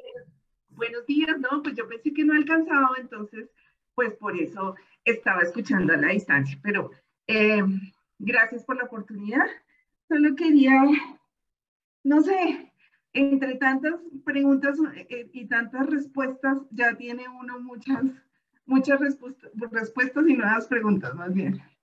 Entonces, simplemente quisiera redondar, decir, estás en un estado en que entiendes un poquito este, este caminar, este despertar, este fluir, porque hay que fluir, porque si no fluimos, entonces sufrimos, entonces nos apegamos, entonces nos culpamos, porque retrocedemos, porque lo hacemos mejor que el amigo, el vecino, que ustedes, que bueno. Entonces, el punto es, es, enfocarnos muchísimo en el amor, el, amor hacia, hacia uno mismo. Dentro de ese amor está mi espacio, mi espacio que me ha permitido mi despertar. Y ese amor propio ha sido el alejarme de muchas cosas. Eh, el aceptar que mi esposo falleció que ya le había contado alguna vez a su merced. Em, mi esposo, mi papá murió y a los dos meses murió mi esposo. Entonces tú tenías una vida medio hecha y entonces de un momento a otro desaparecen y te tienes que enfrentar de nuevo a una nueva Claudia, a un nuevo redescubrir. Afortunadamente venía en un proceso espiritual que me fortaleció muchísimo. Entonces hubo el desierto, la oscuridad, el duelo, todas esas cosas y ya pasaban los tres años. Y las cosas pasan, como dicen por ahí, van pasando y de cada una va aprendiendo. Pero he aprendido de todo este dolor, de toda esta remesón, de todo este que no soy un cuerpo, de la dualidad, de, de, de a, sonreír mucho. En un curso de milagros le invita a uno a ser un estudiante feliz. Y es verdad, cuesta. Hay veces que lloras, claro, te piedra, botas todo el carajo. Y otras veces dices, no, eh, es que esa paz que yo he sentido ha sido a partir de este descubrimiento, de este leer, de estas conferencias, de estas preguntas de todos ustedes. Pero pues me, encuentro, tanto así que me encuentro tan solita, porque me he alejado de muchas circunstancias y de mucha gente que no aporta a mi, a esa paz. Y, y no sé si está bien estar en mi Tíbet. Yo le digo que mi apartamento es mi Tíbet y como mi trabajo es tan solo, entonces ya como que me, me cuesta relacionarme o estar en ciertas circunstancias que no me aportan o no me construyen o que más bien me van a alar a eso, al victimismo, al dolor, a, eso. Entonces no sé si es, es, es, una mezcla de que no quiero juzgarlos porque es su camino y debo respetar ese camino y, y pues tampoco creer que quiero creer que ya me desperté porque, porque a veces lloro y a veces me da otra vez la identificación con el cuerpo, con el ego. Entonces, no, no, no me he despertado, estoy en ese camino. Pero entonces el rechazar ese mundo que está afuera, todo, todo lo que está afuera, pero también tenerme que desenvolver con él, estar con él, porque pues hay que trabajar en ciertas cosas, tienes eh, gente que depende alguna de ti, pero tú eres como tan fresco que ya dices, Espíritu Santo, ayude. Hermano, dígame usted qué hago, qué digo, a dónde voy, qué pienso, qué está bien. Y muchas veces practico la aceptación. Claro, pues si lo que se dio está bien es porque está bien, y lo que no se dio es porque no está bien. Pero en el amor, ahí sí. Eso último que estabas diciendo, Claudia, que precisamente Carlos lo comentaba hace, hace varias semanas. ¿Te acuerdas, Carlos, no? cuando hablabas del día que fuiste a dar un paseo por el centro de la ciudad y te diste cuenta de desde dónde estoy yendo, qué es lo que estoy buscando realmente? ¿no? Sí. Y, y, la importancia que tiene el que llevemos la paz y el amor de nuestro ser al mundo. De ir realmente no buscando algo que me vaya a satisfacer o algo que me vaya a entretener o algo que me vaya a hacer sentir bien o algo que me va a hacer sentir en peligro, sino de conectarme con ese silencio que realmente soy, del cual únicamente voy a poder realmente obtener la verdadera luz, el verdadero amor y llevarlo allá donde sea que note que hay cualquier forma de miedo o de inquietud.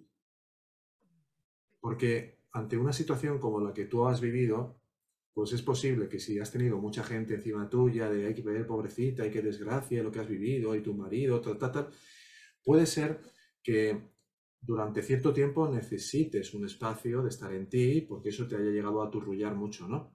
Pero llega un momento a partir del cual es importante el que tú puedas, mientras todavía estés, como decías, ¿no? en la práctica y en el camino, tratar de llevar ese amor, esa paz, de, la conexión con tu silencio interno a cada situación. Y darte cuenta de que si una situación te parece incómoda, igual es porque ahí hay una oportunidad de poder soltar y rendirle al espíritu todo aquello, todo aquello que todavía eh, para ti es incómodo. Este camino nos tenemos que ir volviendo cada vez más ecuánimes y sobrios, de que cualquier gusto y cualquier disgusto se convierta en una oportunidad para soltar ese gusto y ese disgusto y poder estar bien, tanto si hay una situación que a este ego le resulta incómoda, como si le resulta cómodo o incómodo, lo que sea. Eso está excelente, lo que acabas de decir es excelente, claro que sí, pero la interacción con los seres humanos cuando no entienden esa tranquilidad, el que uno no se enoja, el que uno no se molesta, el que uno no, no reacciona ante ciertas cosas, sino que uno opta por el silencio o simplemente deja que, que el aprendizaje para lo que está sucediendo sea para él. Son pruebas para ver a qué punto has consolidado eso en ti. Cuando alguien habla, dame tu opinión y tú qué opinas y, y, no te ríes y parece que estás como muerta y callada y qué te pasa y no sé qué, es una prueba para que tú veas hasta qué punto realmente estás en paz. Haga lo que haga y diga lo que diga esa persona, no superitando bajo ningún concepto tu paz a lo que el otro quiera decir o lo que el otro quiera hacer.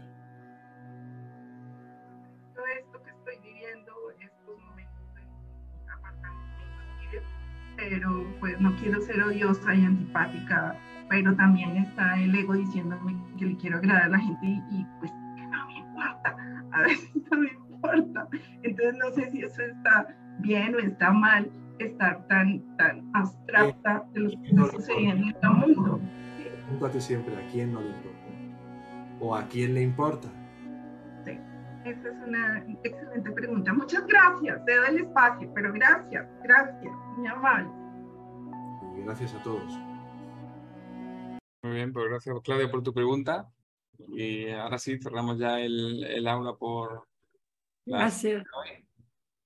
Y bueno, agradecemos a todos vuestra participación, como siempre, vuestro interés, vuestro amor por esta enseñanza y, vuestra, eh, y que compartáis vuestras dudas aquí. Esta escuela de sabiduría de la no dualidad tiene como propósito contribuir a facilitar el camino a la autorrealización si tuvieras un sincero interés de llegar a aplicar estas enseñanzas en tu vida cotidiana para trascender el sufrimiento que impone el falso ego, puedes contactarnos en la siguiente dirección de correo electrónico. Hola yo soy mismo com.